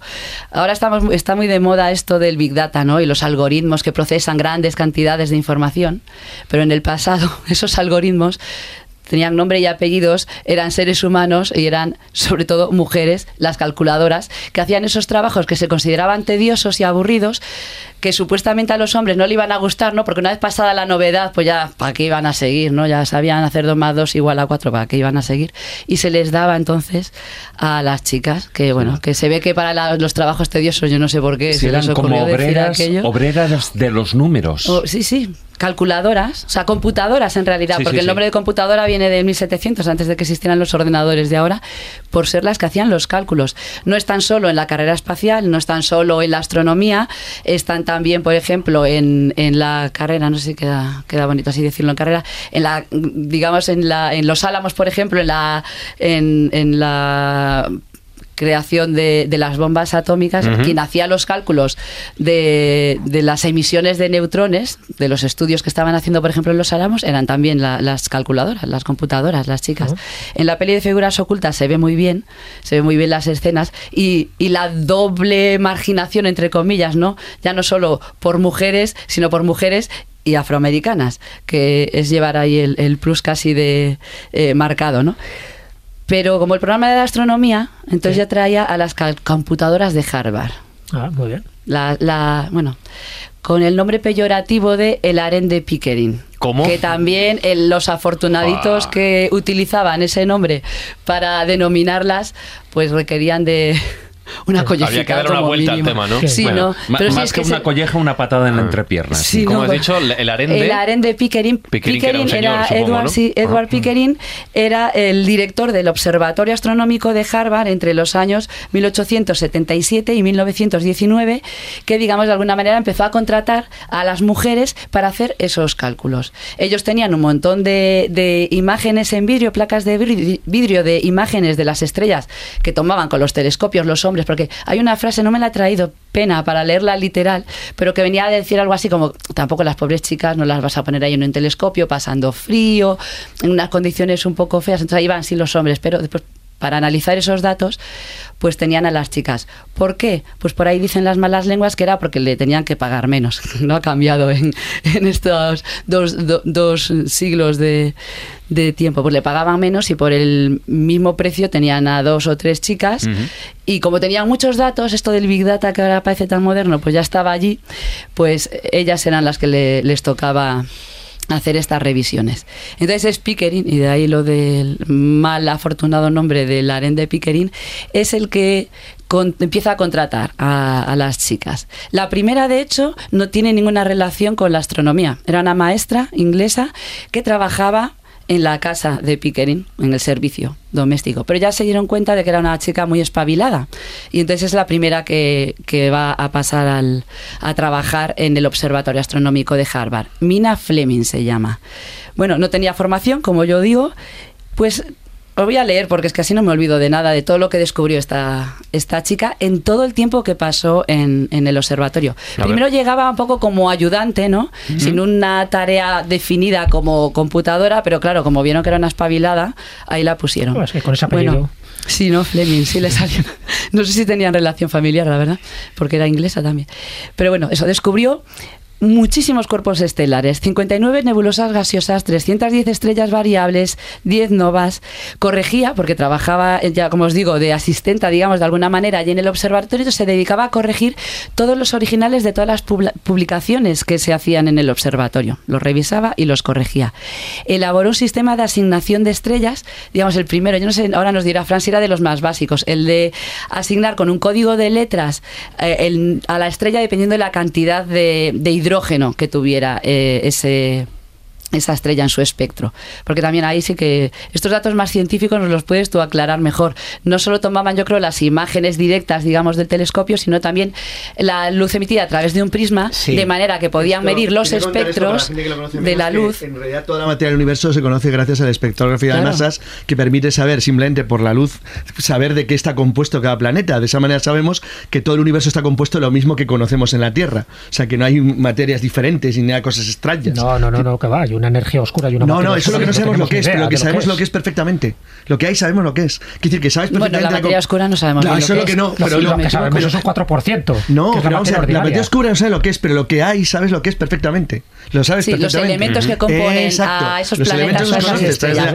Después volveremos ahí a la composición. lo cual es una gran ventaja porque te permitía saber eso, la composición de planetas lejanos, solamente por la espectrografía de masas. Dejadme que recuerde una cosa, Fran. Si no respondes rápido, te roban la pregunta. Y creo que la pregunta iba para ti.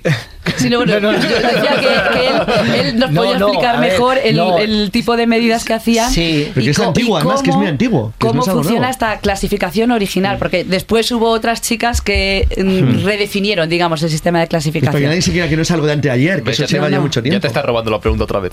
No, no, no. eh, eh, sí que es verdad que, o sea, de hecho, hoy en día lo seguimos haciendo. ¿eh? Claro. Sí, sí. O sea, eh, la forma de clasificar que tenemos las estrellas es eh, según el tipo espectral y es que se, se habla se habla así. Se coge la, la luz de la estrella, efectivamente se pasa por un prisma, se prisma? descompone en, en colores. Y, y eso es algo así como el DNI de la estrella, porque Sí, nos sí. da identificación de los compuestos químicos que, Claro, sí, que sí, la- es que algo la que, componen. de hecho, eh, decimos, por ejemplo, que el, el Sol es una estrella de tipo espectral G2. La palabra ¿El código espectral, letra? claro, está, está, está metida Ujú. ahí. Y es Sí, algo, sí. eso se, solo, se sigue utilizando. Pues ella fue también la primera, claro, os decía antes, ellas analizaban las placas que tenían, entonces fue la primera, digamos, en establecer estos estándares, lo que sería el Photoshop a ojo, de- del brillo de las estrellas variables, ¿no? En esas fotos, que era lo que recibían de los telescopios, ahí estaban la- las chicas. Bueno, publicó en 1907, porque esa es una cosa que sí Pickering parece que hacía bastante bien, y es que les permitía publicar sus descubrimientos con su nombre en general. Entonces ella publicó en 1907 un listado de 222 estrellas variables que ella había descubierto directamente y en 1910 también descubre propiedades de los espectros de las enanas blancas, las estrellas más densas y, y calientes que, que Fran después nos podría un poco dar más datos.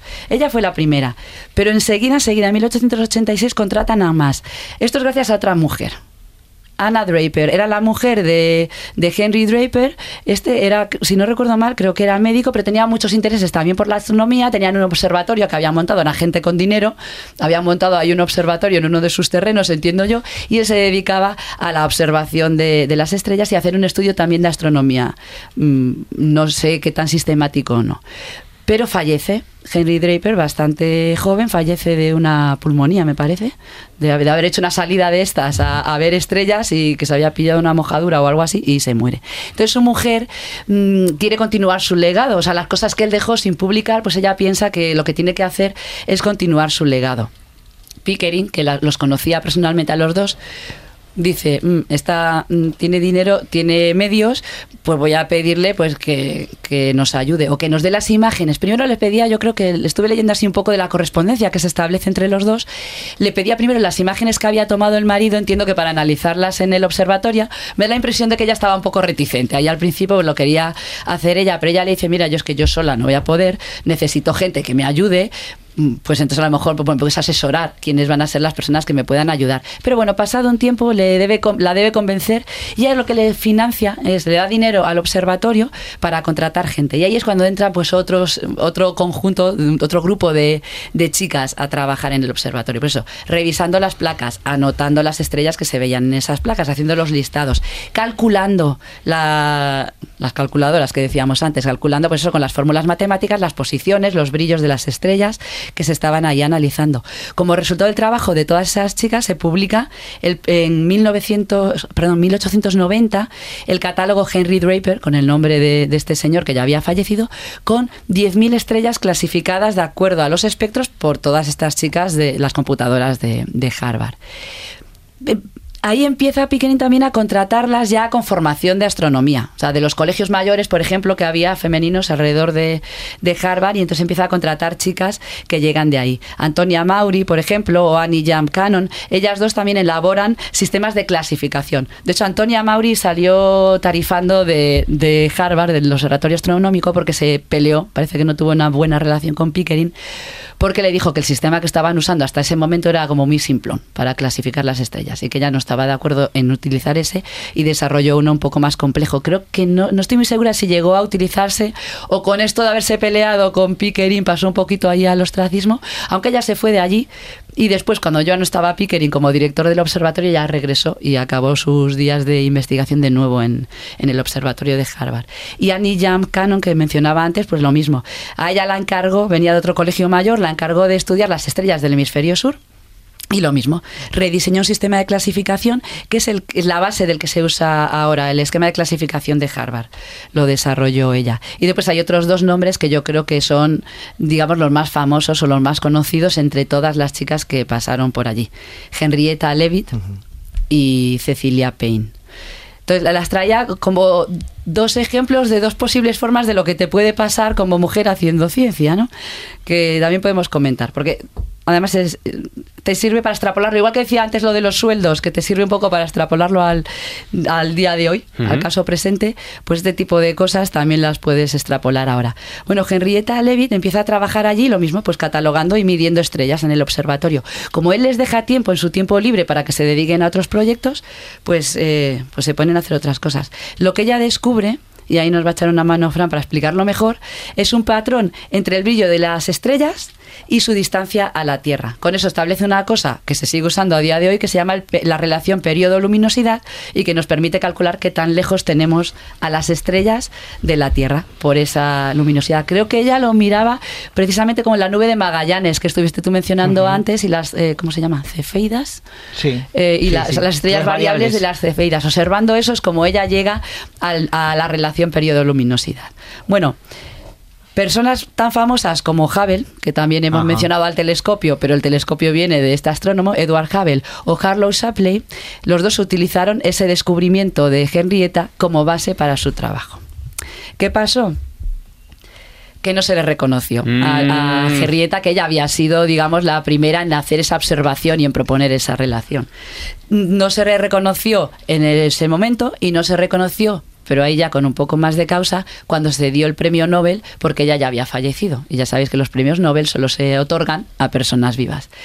Lo que pasa que ahí quedaba un poco feo porque Shapley, que sí recibió el Nobel, él seguía diciendo que el crédito de esos hallazgos se lo merecía él y no Henrietta. Yo creo que a día de hoy ya se está recuperando un poco el papel de importancia de, de Henrietta en, en- la astronomía y en estos hallazgos. Entonces es una, una forma ¿no? de, de lo que te puede pasar, del no ser reconocido por, por tus hallazgos. Aunque ya digo que ahí en principio Pickering sí publicaba esas cosas. Y después está Cecilia Payne.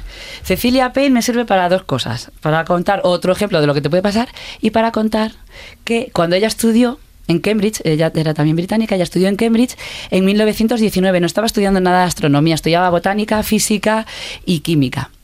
¿Qué pasa? En aquella época no se podían licenciar las mujeres en la Universidad de Cambridge tan famosa y tan importante. Las mujeres se empiezan a licenciar en la Universidad de Cambridge en 1948. ¿Y qué hizo ella? 1948 ella como vio que no se podía licenciar y que había estudiado todos sus años de carrera y no Pana. se podía licenciar, pues se fue para Estados Unidos y se metió a trabajar en el observatorio de Harvard, bajo la dirección de Shapley, al que hemos mencionado antes. Ella estuvo trabajando con él y ella hizo un doctorado que se considera, yo creo, y nos lo podrás tú decir mejor, Fran, una de las mejores tesis en astronomía, por lo menos de la época y probablemente hasta el momento. Y que, que era el descubrimiento que ella había hecho. Y hablando de la composición que decíamos antes, ella descubrió que los elementos que constituyen a las estrellas, los elementos fundamentales, son hidrógeno y helio. Bueno, a ella le dijeron que no lo publicara, que no lo incluyera en su tesis. Se lo dijo Henry Norris Russell. Porque en aquella época lo que se pensaba es que las estrellas tenían la misma composición que tenía la Tierra. Claro, decir no, no es la misma composición que tiene la Tierra, Igual que es hidrógeno mal. y helio, Claro, sobre eso- todo, dentro del establishment Ah. y dentro de las teorías y las corrientes que circulaban en aquel momento en la ciencia, porque iba a ser un poco mal visto. Me- da que sé él cómo va a le acabar esta recomendó- historia. Sí. Él le recomendó, no, pero esta acaba relativamente bien. Ah, Él vale. le recomendó que no, pero ella dijo, mira, mm, yo lo voy a poner. Ah, vale, bien, y puso bien. ahí su parrafito donde queda escrito que ella pensaba eso. Después Russell, con sus propios trabajos, se da cuenta que efectivamente, sí, están compuestas de eso. Entonces él, ahí, pues mira, echa la burra y le dice, yo me he equivocado. Perdón, aquí Cecilia tenía la razón Está bien. y le da su crédito, su crédito merecido y pasa a defender ese descubrimiento que ya había hecho antes. O sea que bueno, pues ahí le sale bien a, a Cecilia la, la situación. Pero como digo, estos son unos pocos ejemplos de toda la cantidad de mujeres que trabajaron ahí en el observatorio. Hace poco estaba ahora buscando información para la sección, encontré información de un proyecto que se, se lanza precisamente ahí en el observatorio en Harvard, que se llama FAEDRA, que es precisamente para recopilar todos los datos que se tenían y rescatar un poco los nombres de todas esas mujeres que trabajaron ahí. Llevan ya 130, porque todas las placas estuvieron, yo creo que lo típico que te pasa, ¿no? Que las tienes por ahí guardadas en cajas, catalogadas en algún sitio, ya no está el bibliotecario o el curador, se quedan ahí como medio perdidas y las rescatas pasados unos años y las vuelves a encontrar. Entonces ahora lo que se están dedicando es a escanear todas esas placas fotográficas Primero, pues para tener el material digital accesible a todos los investigadores que puedan tener interés, y de hecho si buscáis el nombre del proyecto está en la página web, ahí se puede ver, pero también, como vienen con las anotaciones, vienen con, lo- con las iniciales de las personas que trabajaron en, eh, con esas placas. Entonces, están, claro, las iniciales de todas las mujeres que estaban trabajando ahí. Y entonces lo que hacen es contrastarlo con las bases de datos de, de las trabajadoras de Harvard y de los, del observatorio, pues intentando sacar los nombres. Yo creo que la noticia la encontré del 2017, llevaban como 130 mujeres ya pero, identificadas con nombre y apellidos, pero claro, iban avanzando a pasos de, de gigante, Claro. rescatando a más. Claro. Se encontraron, de hecho, también cajas por ahí escondidas, abandonadas, con más libros y más materiales de todas estas personas. No eran solo las, las computadoras las que trabajaban, también están pues otros asistentes que estaban ahí, mujeres de los, por ejemplo, de los científicos, de los astrónomos que trabajaban ahí y que iban y les echaban una mano y les ayudaban. Pues todas estas personas las están intentando sacar ¿no? del anonimato para que lleguen al día de hoy con, con lo que se merecen, ¿no? el reconocimiento que se merecen de haber trabajado sacando esos datos en una época en que los cálculos los tenías que hacer tú a ojímetro y a manita. Qué bueno. Que no, que no había ordenadores todavía. Eh, Fran, aprovechando el, el hilo que nos deja Carmen, ya no hablo de la investigación, sino de este conocimiento de la historia de, de la investigación.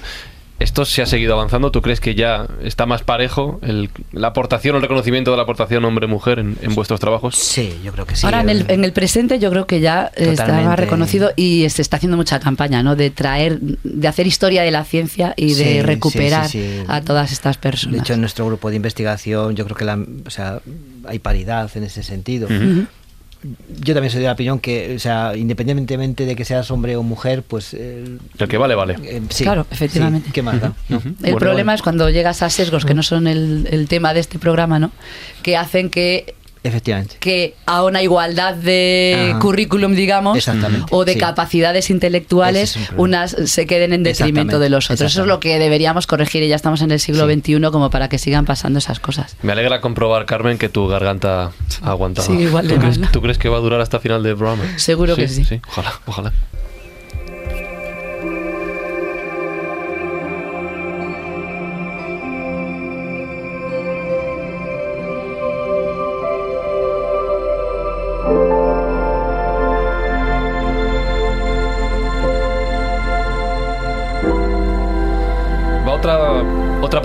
Fácil, Fran.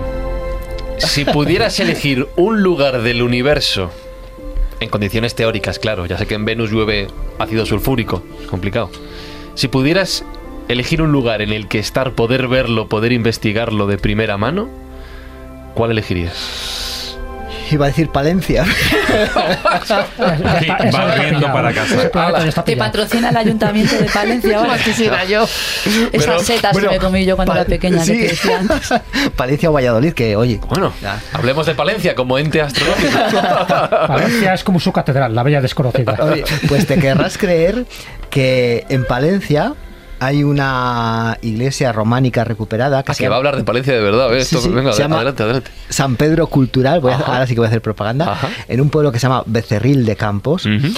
Eh, donde el- la, la iglesia lo que es- se utiliza ahora como no es un observatorio astronómico pero sí que se utiliza como centro de divulgación de la astronomía todo lo que es el, el techo de la iglesia se ha reconstruido y se han puesto luces LED simulando cómo es el cielo el día de San Pedro Qué bueno. hay un péndulo de Foucault todavía no funciona excesivamente bien Desde nosotros decimos que en Becerril de Campos no hay rotación terrestre porque Y ahora, Hay No que está empujarlo. ajustadito, no está Hay que- Hay ahora voy a preguntar qué es un péndulo de Foucault. Eh, eh, Todos los museos. Tú no has ido a un museo de ciencias, Yo Fran. quiero saber que soy un millennial. Porque en todos Pues, los museos de ciencias ¿qué es hay un péndulo de el péndulo de Foucault. Foucault es eh, la demostración de que la Tierra rota.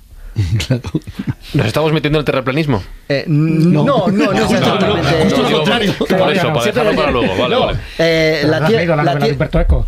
No, yo no he leído nada, Jesús. la Tierra rota, sí, pero hay que demostrarlo, amigo. Vale. Entonces, una forma de demostrarlo es precisamente el péndulo de Foucault. El, el péndulo de Foucault lo que hace es el plano de oscilación va cambiando según va rotando la, la Tierra y debido precisamente a la rotación de la Tierra hace que el plano de oscilación vaya, vaya girando. Entonces, eh, ahí en, en San Pedro Cultal pues hay un péndulo de Foucault, hay una meridiana preciosa por la cual puedes ver pasar el sol en distintas épocas del año. O sea, eh, y la iglesia realmente merece la pena ir, incluso merece la pena ir a hacer una escóbula a la iglesia. Mira, mira, qué buena idea. Toma, oye, Que- nos está. Nosotros nos apuntamos. De ¿eh? hecho, está. Cogemos Vale. el guante ese. Sí, señor. Eh, Vale. Pero déjame que cambie la pregunta. Si pudieras elegir un lugar del universo Es que no se moja. que no sea Palencia, que no sea España, que no sea la Tierra, incluso que no sea bueno, el sistema solar si me vale. ¿Cuál elegirías? Jo, pues para estudiar el universo. eh, Uno que te llame especialmente la atención a ti, que digas, este es el gran desconocido, o es, aquí es donde hay que mirar. Eh, a ver, si me dices. eh, es que es una, pregunta muy complicada. Ya lo sé. ¿Por qué? Bienvenido a la escóbula. Para analizar qué, por ejemplo. Por- eh, claro, por ejemplo, yo te puedo decir cosas que me resultan muy curiosas y muy, interesantes. Vale. Nosotros, yo por ejemplo trabajo mucho en Júpiter y, y- y Sa- y Saturno, ¿no? Porque la meteorología, por ejemplo, es tan rica, tan rica, tan rica que es que no terminarías nunca de, de estudiar cosas y de, de empaparte en todo lo que aprendes. Pa- Para mí son mm, dos planetas que, vamos, eh, absolutamente fascinantes. Suena a película, cosas que haría en Saturno. A mí no, me ha gustado la frase de yo trabajo mucho en Júpiter y Saturno. sí, es verdad, es Sí, verdad, es verdad. sí. Eh, después, eh, me interesa mm, mucho el tema de planetas extrasolares, por ejemplo, Ujú. que, que hemos tratado, ¿no? Eh, o sea, la detección de un planeta extrasolar es todo una obra de arte. Porque hay que pensar, o sea, los, los planetas no tienen luz propia. Y los planetas extrasolares están, eh, las estrellas están tan lejos como hemos visto antes. La estrella más cercana antes, Próxima Centauro, que eran dos años luz. Están tan lejos que esos planetas no los podemos distinguir. Están, están tan, tan cerquita de, de- de la estrella que, que es- eh, ¿Te gusta el fútbol, Fran? Sí, sí, Vale. sí. Leer no, pero ver fútbol sí. A mí también, yo soy muy futbolero. Bien, vale. Eh, es como si tú te coges, vas al Santiago Bernabéu, ¿no? Y encienden los uno de los focos y te y pones una cerilla. Sí. Y, y te vas hasta Valladolid. Voy a cambiar Palencia por Valladolid, porque no se me los de Valladolid. ¿Tú serías capaz de diferenciar la luz de la, de la cerilla del foco desde Valladolid? Bueno, no vería uno de los dos, ¿no? Sí, Claro. Ve- La misma dificultad tenemos para detectar los planetas es- extrasolares. ¿Qué pasa? Que los planetas extra- extrasolares se detectan de forma indirecta. ¿Cómo? Pues mira, una forma de hacerlo es eh, utilizando el tirón gravitatorio que tiene el planeta sobre la estrella. Sí que es verdad que el planeta rota alrededor de la estrella, Sí. pero a su vez ese- esa rotación que tiene el planeta alrededor de, de la estrella hace que la estrella también rote un poquito. Ajá. ¿De O sea, el Entonces- planeta también tira de la estrella. Efectivamente. Vale. Y ese pequeño El Sol no está quieto entonces. no, no, no, no está quieto. Y, Con, la, con, con nuestro Sol y el resto de planetas, aunque sea muy, muy, muy difícil de detectar, pero somos capaces de detectarlo. La tecnología que tenemos hoy en día nos lo permite. Otra forma, por ejemplo, es con el efecto Doppler. Eh, pa- el efecto Doppler sí que te suena. Me lo puedes explicar si Sí, quieres. Vale. Eh, eh, episodio número 3 de Big Bang Theory. Bien. Eh, Ah, por ahí los entendemos. Sheldon Cooper va mm, con un traje Sí, de, va de disfrazado de rayas, efecto Doppler, sí, dice, señor. ¿De qué vas? Y hace... Dice que vas de, te va de, va de efecto Doppler. El efecto Doppler consiste en una modificación de la longitud de onda o de la frecuencia cuando o bien el emisor o el receptor se están moviendo. ¿De acuerdo? Entonces, eh, tú imagínate que tienes la estrella, tienes el exoplaneta, que va orbitando alrededor de la estrella y ejerce ese pequeño tirón gravitatorio. Si tú te colocas en la Tierra y miras a la estrella, cuando la estrella se acerca y después se aleja de ti, la luz que, la luz que emite va cambiando de frecuencia. Sí. Cuando digo que la luz que emite, lo que hay que hacer es recibir la luz y, y ver el espectro, lo que antes ha comentado Carmen del espectro, ¿de acuerdo? Bueno, pues esa modificación de la luz es debido a esa oscilación que hace la estrella. ¿Por qué hace esa oscilación la estrella? Porque tiene el planeta. Yo no veo el planeta, pero sí veo el efecto que está causando el planeta sobre la Y sobre la algo te hueles que hay ahí entonces. Efectivamente. Bien. Otra forma, por ejemplo, es eh, cuando si tenemos la suerte de que el planeta pase justo por delante de la estrella, el brillo de la estrella cae.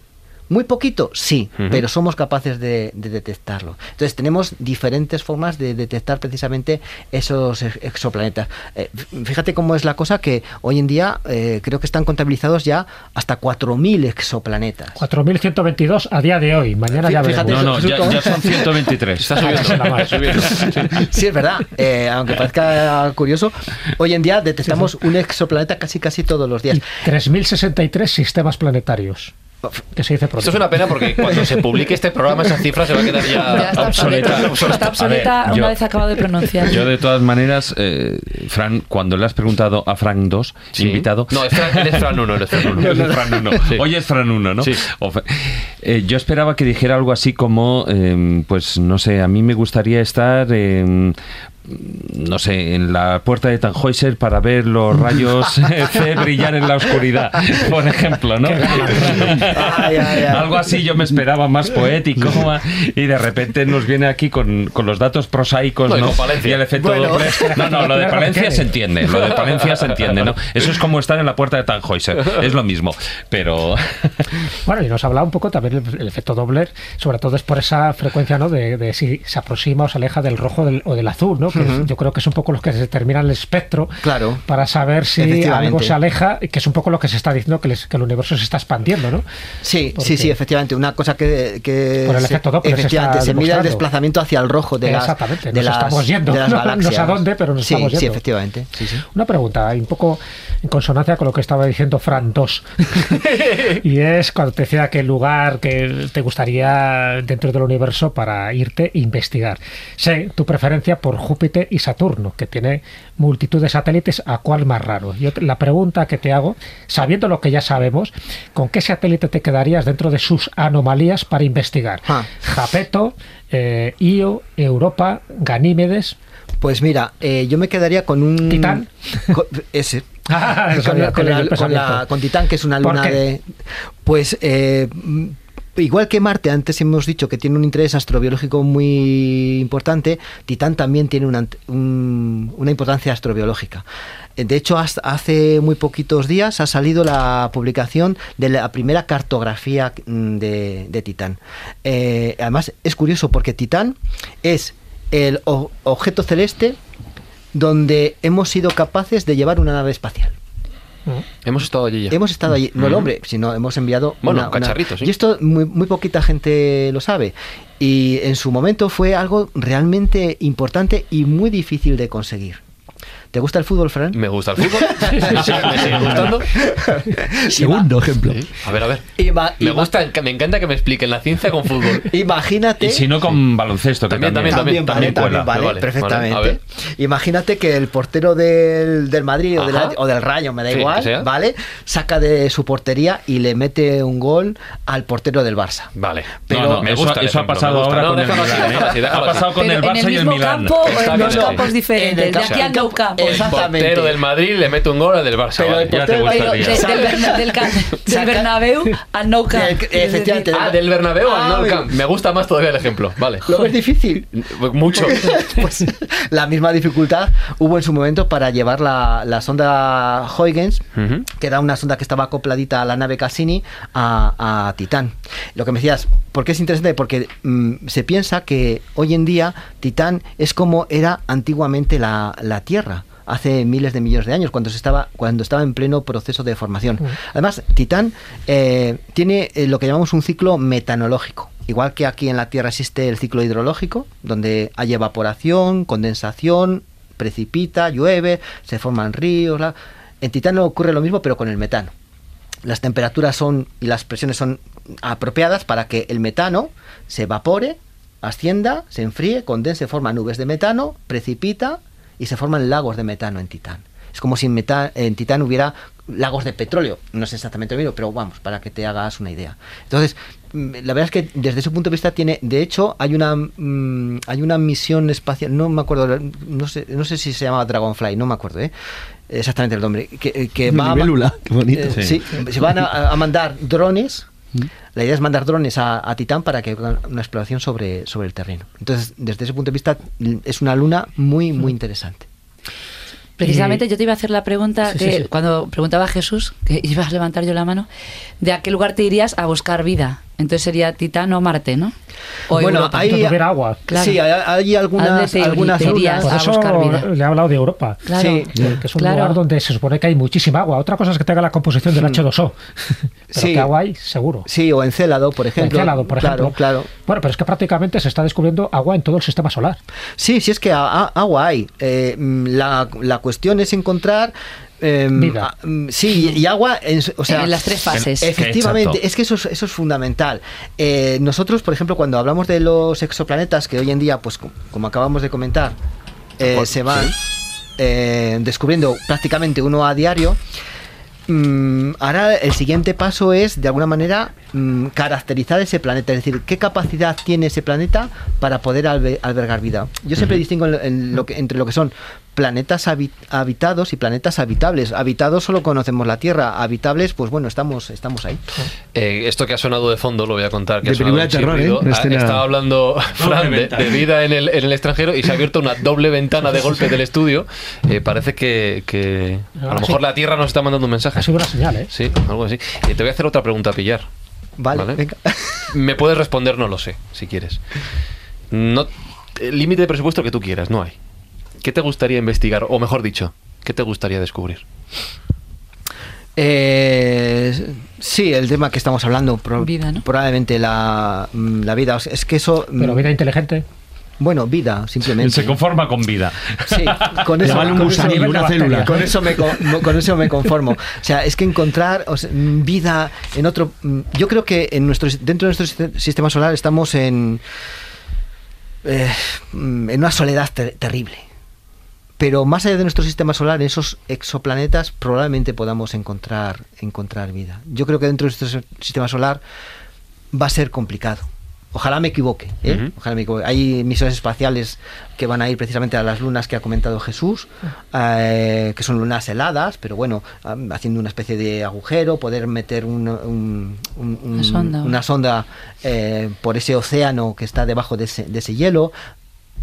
Ojalá encontremos ahí, pero es que encontrar vida en otro punto del universo sería algo mm, realmente eh, increíble. Hay que pensarlo muy bien. Lo que, Entramos po- lo que en, podría suponer.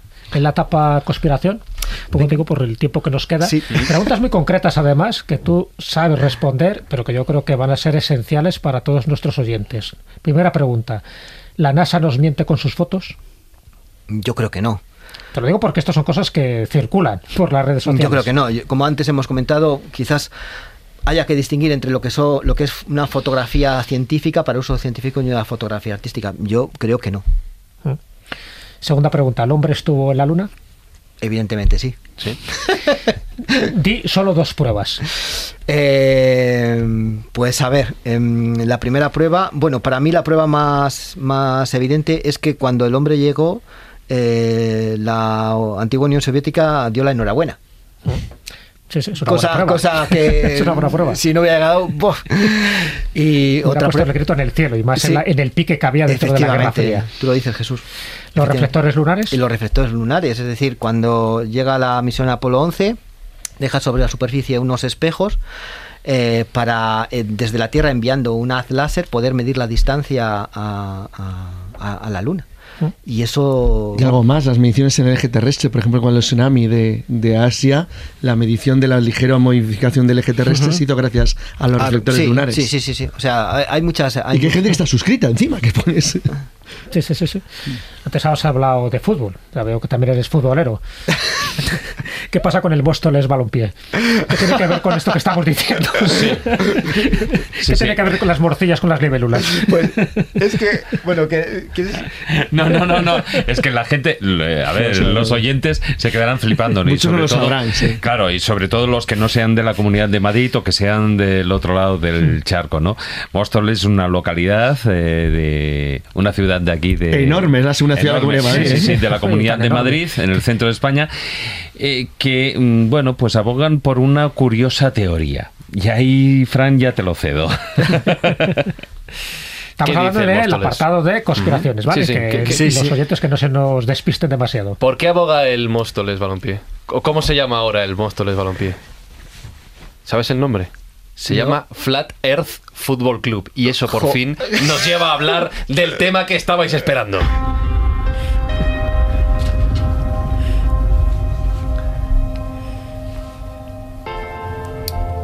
Porque sí, por fin. Meses y meses preguntándolo. Un Mensaje, inciso. ¿es de verdad que se han cambiado el nombre Sí, sí, a se eso? llaman Flat Earth Football Club. sí, sí, sí, sí, sí, Sí, sí. es verdad. Tierra plana fútbol esto es más No serio de es- lo que parece. no es broma, no es broma. La cantidad de oyentes que hemos tenido, ¿no? ¿Cuándo viene Fran para que nos ¿Cuándo- cuente? cuándo lo vais a- fútbol? ¿Cuándo vais a hablar de esto? ¿Cuándo vais a hablar de este tema? Que lo está demandando la sociedad, Oye, que es yo, una yo teoría... de todas formas, yo lo contestaría. Mira, vamos No, a contestar. sí, yo voy a hacer la pregunta, simplemente. Mira, es, muy fácil. Eh. Vamos a contestar si la Tierra es plana o no. Sí, Ya está contestada. ya. Falta Yo voy- el voy- sonido de grillos, ¿no? Sí, voy a, voy a, voy a- Cri, cri, cri, cri. voy a hacer No, la es que- pregunta, ya está, simplemente. Es el Fran, eco. ¿La Tierra es plana o no es plana? No, no es plana. Ya hemos hablado de terraplanismo en la escóbula de la brújula. Sube la música, Borja, por favor, que ya está finiquitado el tema. Me- ¿Merece la pena más consideración el Pero tema? dale, dales un ápice de esperanza al Móstoles. Anda, que se llegó a decir que sí. ¿eh? Nos desmontas el chiringuito. Nos hubiéramos quedado. Por si mantiene la camiseta o la tiene que cambiar. ¿Por qué no es plana? A ver. Bueno, eh, hay muchas evidencias de que la Tierra... eh, eh, fíjate que el, que el primero que dijo que la Tierra no era plana era Ari- Aristóteles. No sé por qué nos seguimos empeñando en buscar Tierra plana, pero bueno. Mm, o sea, no quiero... Tampoco, hacer- tampoco te veo con ganas de. Sí, de- sí, lo que pasa es que Bien. como no quiero... pereza, ¿no? Quiero pereza. ir Hay, hay un detalle, Entender- hay un detalle fundamental. entenderlo. Es socio del Móstoles Fútbol Club. ¿Eres socio de los Móstoles?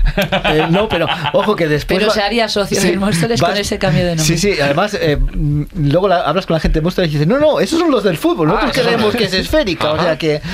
eh, eh, siempre Como que el hablas- balón, diles, como el balón. Sí, Claro, igual. efectivamente. siempre que hablas con gente terraplanista, pues claro, es- tú les, dices- les dices algo, ellos tienen, tienen siempre una argumentación en contra. Hablábamos antes ah, con Jesús y Carmen, es que eh, niegan la mayor, o sea, Mm. vamos a ver, eh, no, es que las imágenes que no, esa- las imágenes son mentira. Y si ya estás partiendo de que las imágenes de la Tierra vistas desde fuera son mentira. Niegas una prueba. Claro, claro, apaga, apaga y vámonos. Eso es. Eh, para mí, eh, una de las cosas que yo les argumento y que de momen- hasta ahora nadie me ha dado réplica es eh, los observadores amateurs hacen una cosa muy bonita y es eh, sacar cómo se van moviendo las estrellas en torno a la, a la- a la estrella polar. La estrella Ajá. polar sí es una estrella fija, el- porque el, el eje polo norte, polo sur apunta directamente a la estrella polar. Luego, cuando hay rotación de la Tierra, la estrella Está en el mismo punto. Claro. Entonces se trata de ir con un telescopio, ir fotografiando cómo se van moviendo las estrellas alrededor de la estrella polar. Y haces la misma operación en el hemisferio sur. No ves la estrella polar, pero sí que hay una estrella fija. ¿De acuerdo? Y vas fotografiando, y haces un time lapse. Que sería la estrella del sur, a lo mejor. Sí, Sur. Exactamente. Y lo que ocurre es que en el hemisferio norte las estrellas giran en un sentido y en el hemisferio sur giran en sentido contrario. A ver cómo un terraplanista Rebate eso. Hasta aquí la sección terraplanista de la escóbula de la brújula. Yo creo que no merece más. ahí lo dejamos. Ya está, ya está. Es el chimpón. Hay muchas más, ¿eh? Sí, sí. ¿Todavía Ya, no ya, nos ya, sigues ya, ya. en Twitter? Búscanos. Somos arroba escobuleros.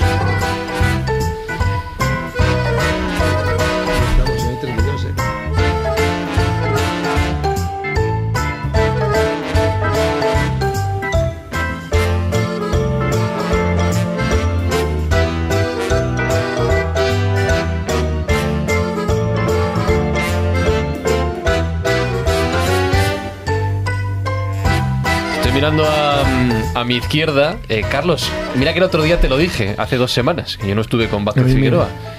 ¿Has estado calladísimo? Es que está muy interesante esto, no había mucho que decir. Hay veces que ¿No has has puesto muy interesante. Coriolis cuando hemos hablado del No, porque Ah. he dicho que hay muchas más. Sí, posibilidades. dile, No, un día una le hice una broma. Digo, bueno, nos ponemos, como yo tengo rifles de caza ¿eh? y de tiro a larga distancia, de F-Class, tío, nos ponemos un kilómetro. Y yo te mato porque la Tierra gira. Es una cuestión de cálculo. Te ha dicho que no. Bueno, pues lo que hacemos en esta sección Fíjate que no no he es, explicado por qué, que lo investiguen. Ya, ya, no es- no es- no es- no es asesinar a nadie con un rifle de caza, sino a lo mejor Frank, que quería ser pistolero, lo Ya, puede explicar. Claro, por eso, sí, no, lo, hemos lo acabo de entender he entendido No, perfectamente el no motivo. He ideas, investi- investigadlo, investigadlo vosotros. Pero lo que vamos a recomendar, libros, películas, obras que puedan complementar todo lo que hemos tocado hoy en la escóbula de la brújula. Ya que he empezado contigo, Carlos, ¿alguna obra que Sí, quieras recomendar? una curiosamente muy divertida porque es el mundo al revés, que es Flatland, Planilandia, Anda. el reverendo Edwin Abbott. Pues si no hemos es la historia de un mundo de dos dimensiones, de un mundo plano. Ujú. Es la historia de un mundo plano y bueno, en un mundo plano donde la sociedad, claro, obviamente los seres que viven en el mundo plano, en Flatland, en Planilandia, pues viven, viven, son, son formas, for- formas, atención, no una tierra plana, una tierra bidimensional, que es mucho más interesante que eso. Como un Es videojuego. No, más ¿No? aún, es un Solo mundo de dos tiene largo y dimensiones. ancho, no tiene alto. Exacto, Ajá. no tiene alto, no hay Ah, tercera hay dimensión. alto, claro. Es un mundo de dos dimensiones. Es la vida en un mundo de dos dimensiones y la historia del protagonista, que no voy a contar mucho más, que tiene una visión tremenda y es que él ve cómo una naranja atraviesa su mundo y por tanto ve como un objeto tridimensional atraviesa su plano. Y a partir de ahí crea una religión y un mundo. Es fantástico el libro, ¿verdad? Flatland. Un libro matemático, Flatland, Planilandia. Bueno, recomendado queda. Reverendo Edwin Abbott.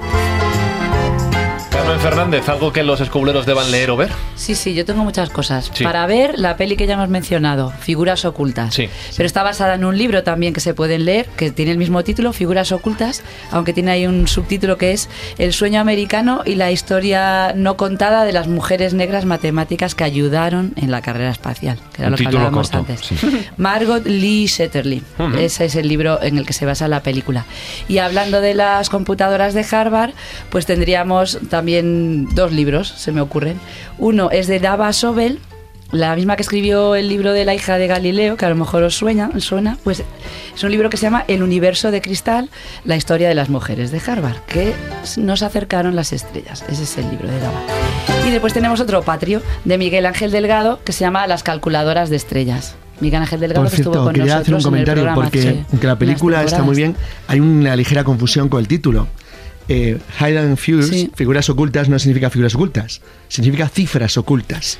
Es el juego de palabras. Claro, hace un juego de las palabras dos. en, en inglés Entre porque las dos. figure es Las cifra, no cifras es. de los cálculos Exacto, son calculadoras. y de ellas. Exacto. También te Sí, digo sí. que como nos metamos a analizar los títulos traducidos al español de todas las películas de la historia... ti te gusta el baloncesto, no? Una escobula, no, no, ¿cuál, cuál, cuál? Dobles, dobles figuras no es dobles figuras, No. es dobles cifras. Sí, sí, sí, sí, para pillar a Fran es hablarle de baloncesto y Claro, así, sí, ya sí, ya tiene me su atención. David los Sentinella, ojitos. háblame de baloncesto. De, de baloncesto, pues mira, en la película eh, hay un- una persona religiosa que está muy interesada en el baloncesto. Me interesa la Pero película. la película que quiero decirte Vaya, hombre. es porque hoy teníamos pendiente además también una de esas cosas que cuando hemos hablado de la vida inteligente fuera, pues se ha quedado ahí colgado y es la famosa señal wow. Ah. Y wow, eso me lleva a una famosa película protagonizada por Jodie Foster, Contact, Ah. y que es, bueno, el final es una versión una eh, bueno pues eh, cada uno el final lo puede interpretar como quiera pero sí que es para mí es un acercamiento muy válido a, a, bueno a esa búsqueda desde el punto de vista del cine no a esa búsqueda de vida más allá de nuestro planeta deja junto al aro y ya puedes hacer el mate Jesús Sí, me lo ha dejado bastante bien porque Contact es una novela de Carl Sagan, Sí. un gran divulgador científico, y voy a citar un libro de otro gran divulgador científico, aparte de ser un eximio escritor de ciencia ficción, Isaac Asimov. Él escribe en su momento un libro que se llama El Universo, donde cuenta precisamente todo este tipo de cosas dentro de la época. Esto del universo, como veis, va con una aceleración tremenda, pero hasta ese momento lo que él cuenta es muy ameno, muy divertido, bien contado, porque ya digo que Isaac Asimov era un excelente comunicador. Así que El Universo de Isaac Asimov, que está en distintas ediciones, algunas de bolsillo. y por último pero no menos importante Fran alguna recomendación Bueno, yo recomendaría también el de Casa en Cosmos. Que aparte de la serie televisiva, yo, me- yo de pequeño me acuerdo que cuando cayó en mis manos fue todo un, un descubrimiento. Además cayó en mis manos, eh, solo había un ejemplar en la biblioteca de mi pueblo. O sea que- y los chicos Y casi- desapareció de la biblioteca, sí. Fran, confiésalo. la ley Bueno, de la gravedad es que verdad. todavía lo están buscando a lo mejor. Sí, en ese afán de ser pistolero también es un poco bandido.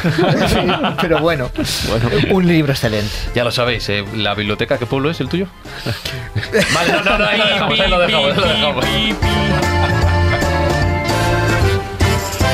Y para terminar esta ronda de recomendaciones, vamos a ver qué nos trae Pepa Yausas en su Wikipepa. Ya sabéis que la podéis escuchar y ver en su podcast y canal de YouTube, Las Musas No Avisan. A ver qué nos trae hoy. La recomendación para este programa la tuve clara desde el primer momento y para variar os voy a recomendar una única y sola película, una película del año 2005 que estoy segura todos conocéis, La guía del autoestopista galáctico, una película divertidísima protagonizada por un jovencísimo Martin Freeman, a quien más tarde veremos acompañando a Sherlock Holmes, y con actores de la talla de Stephen Fry, Richard Griffith, desafortunadamente ya desaparecido, muchos de vosotros lo recordaréis por los papeles como el tío de Harry Potter, John Malkovich, en fin, una larga lista, un elenco fantabuloso que desfila por una película que irradia imaginación por los cuatro costados y que es una de las grandes películas de culto del siglo XX. La guía del autoestopista galáctico nace en 1978 como una comedia radiofónica de la BBC. Su autor es Douglas Adams. El mismo Douglas Adams, a partir del éxito que tuvo esta comedia radiofónica, la convertirá en una novela en 1979, que en 1981 pasará a ser una serie de televisión. En 1984 se convertirá en un juego de ordenador y finalmente en 2005, después de 15 largos años de producción, se acabará convirtiendo en una película de culto. Desafortunadamente, Douglas Adams murió antes del estreno de la película. El propio Adams explicaba que la idea surgió de una verdadera guía de viajes precisamente para viajar por Europa que estaba escrita en forma de enciclopedia. De ahí y de la combinación con un cuento de Isaac Asimov que se titula La última pregunta, que debo decir que a su vez Asimov contaba que había surgido de una broma. Y de aquí surgió esta novela que acabó siendo una novela en cinco libros que Douglas Adam definía como una trilogía en cinco libros. Se trata de una película de culto, es una de mis películas favoritas y aunque solo sea por ver el gran elenco de artistas que desfilan por ella, vale la pena. Y por viajar en esa nave, la corazón de oro, conducida por un sistema de improbabilidad. La guía del autoestopista galáctico. Una película sinceramente muy muy recomendable para los amantes de la ciencia ficción y para los amantes del buen sentido del humor. ¿Sabes que construíamos planetas? Oh, sí. Un oficio fascinante. Hacer la, la línea de la costa era mi parte favorita. Solía divertirme mucho dibujando los pequeños detalles de los fiordos. Pero la economía galáctica se derrumbó y... En vista de que los planetas de encargo constituían un artículo de lujo... En fin, debes venir conmigo. Ha habido un terrible malentendido con tu planeta.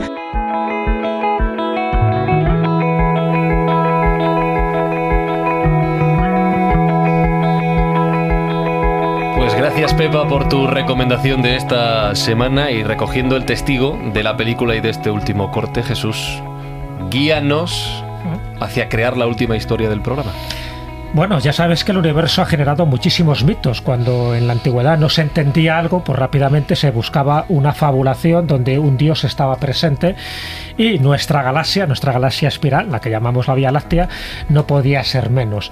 Entonces, eh, mi cuento le voy a ceder para que nos cuente Fran un poco la versión clásica de cómo se genera la Vía Láctea, pero sí un poco decir que en todas las culturas, en todas las tradiciones, siempre ha habido una leyenda haciendo referencia a eso que nuestros antepasados veían, esa parte lechosa en el universo y que no entendían bien, ¿no? Hasta el punto de que en muchas leyendas, por ejemplo, africanas, lo llamaban el espinazo de la noche. En otras leyendas, por ejemplo, las mayas, era el árbol del mundo, siempre en función de la orientación de cómo se veía, ¿no? Eh, esta, esta vamos a llamarlo ramificación extraña, ¿no? Llena de miriadas de, luces, que no sabían muy bien que eran estrellas y que era la Vía Láctea. De hecho, el Camino de Santiago se ha asociado también a la Vía Láctea. ¿Por qué? Porque el 25 de julio, en la posición en la que está este Camino de Santiago, se ve orientado de este a oeste, es decir, terminaba en el oeste, terminaba en ese Finisterre, en ese fin del mundo.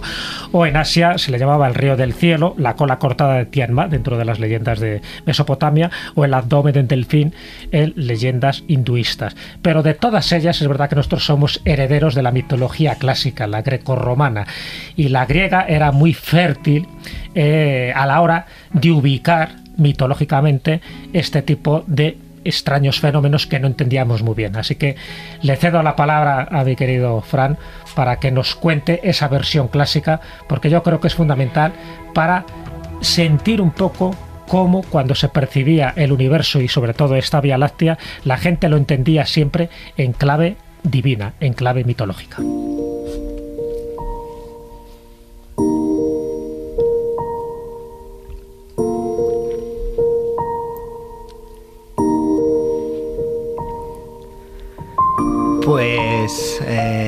Zeus, dios de los dioses, eh, Júpiter en la mitología romana, era un dios un tanto, bueno, que le gustaban mucho las mujeres.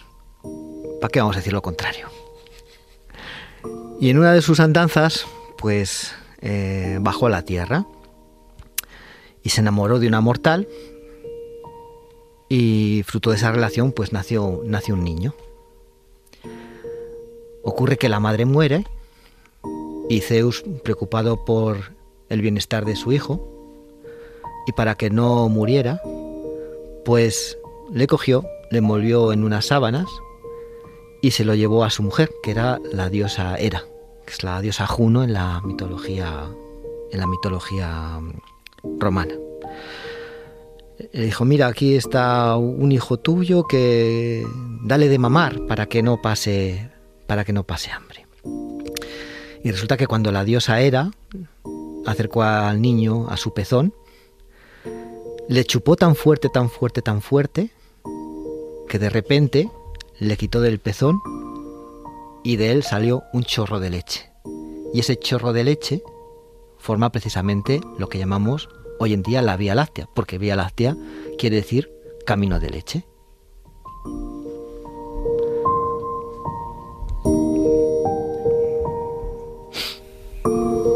Jesús, no sé si prefiero la historia real o la leyenda. Bueno, eh, la leche luego ha tenido mucha simbología mística, ¿no? Eh, donde la Virgen, o la Virgen maternal, su leche, pues también daba de amamantar pues, a sus fieles, ¿no? Incluso hay cuadros de San Bernardo donde está recibiendo directamente la leche eh, virginal, con lo cual no deja de ser un trasunto pagano, pero luego cristianizado. Este niño del que hablaba Fran era ni más ni menos que Hércules, ¿no? Y Hércules nace como un niño mortal, pero para conseguir la inmortalidad necesita amamantarse de una diosa, en este caso era. Entonces, eso es muy importante porque en el fondo el ser humano, el ser que es perecedero, como somos nosotros, anhelamos ser inmortales. Entonces, una forma de ser inmortales es a través siempre de los fluidos, o bien de la sangre, o bien en este caso de la leche maternal. Por eso tiene tanto simbolismo. La sangre, por ejemplo, dentro del mito del vampirismo, y la leche dentro de este símbolo, donde si tú amamantas eh, pues, eh, los pechos de, de una diosa, consigues la inmortalidad pero ya digo, luego ese trasunto también dentro del mundo cristiano, como siempre los fluidos, cuando parte de un ser inmortal, eh, lo que te da es inmortalidad. Y esa es la gran paradoja, porque el ser humano anhela la inmortalidad, pero un ser que es inmortal anhela la mortalidad, porque eso sí considera que es una bendición. No hay nada más pernicioso, más angustioso y más aburrido que ser inmortal. Aquí no somos inmortales porque en lugar de, de esas eh, bebidas de los dioses, esos fluidos de los dioses, somos más de vino de cerveza, de bebidas de mortales. Y los programas de la escóbula no son eternos y este está llegando ya a su final. Así que, José Francisco Sanrequena, te tengo que preguntar, ¿te ha gustado la experiencia? Ah, me ha encantado. Sí. Deseando estaba. ¿Repetirías? Hombre. ¿Estás seguro de lo que has hecho? Segurísimo. Sí, sí, nos ha quedado planetas ¿eh? todavía. Sí. Da para programa. Lo que queda. Muchísimo, muchísimo. ¿Programa en singular, dices, O Fran? programas. Esto es un sino de la escóbula. Te voy a dar las gracias. Me ha gustado lo de Fran 2 y Fran 1 y me he quedado pensando. Yo, yo me he echado la cuenta. Llevo sentado aquí con mis compañeros unos 80 programas. Y por fin ha llegado un Fran con algo interesante que contar a la escóbula. Que va, y que te va. lo agradezco muchísimo. Gracias a vosotros por invitarme. Ha sido un placer y una emoción.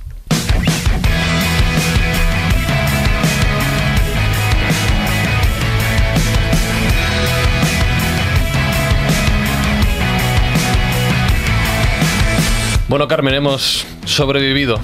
Sobre todo lo digo por tu voz. Que, que- Sí, sí, no, si yo ¿No todavía estás mejor tengo ahora? ¿Estás mejor? ¿Verdad? ¿Sí? Pues ahora podríamos hacer otro programa. Otro? mejorado, Sí, sí. Yo creo que era pánico escénico. ¿Tú ¿eh? crees? Puede verdad? ser, Sí, sí, ya sí. hace mucho que nos veía Claro, y ya esto todavía me pone no. nerviosa. Gracias una semana más, Carmen. Gracias a vosotros. Me quedaba una mujer ¿Sí? ¿Quién? mesopotámica. Ah, ya está. Muy importante, pero vale. esa se la van a buscar los oyentes Ajá. en, en a ver si lo pronuncio bien, en Eduana, Poner algo parecido y Google lo corrige, no os preocupéis. el adorno del cielo. Son de las chinas. Jesús, que no. Bueno, mientras ellos se pelean, Carlos Canales, gracias una semana más. Hasta luego. David Sentinella, un placer. Yo me voy a buscar otros universos en el ovni con la cerveza. Eso es, allá vamos. Jesús Callejo, seguro que algo encontramos. Hombre, que vamos a encontrar. Por tanto, lo que decía un gran astrónomo, ¿no? Dice, el universo, además de materia y de energía, a lo mejor también tiene información. Eso es lo que tenemos que buscar. Jesús Blanquiño en la producción, Borja González a los mandos técnicos y un servidor Fran Izuzquiza se despide. Espero que lo hayáis pasado bien, que hayáis aprendido tanto como yo y si os ha gustado y queréis repetir, la semana que viene nos escuchamos. ¡Chao!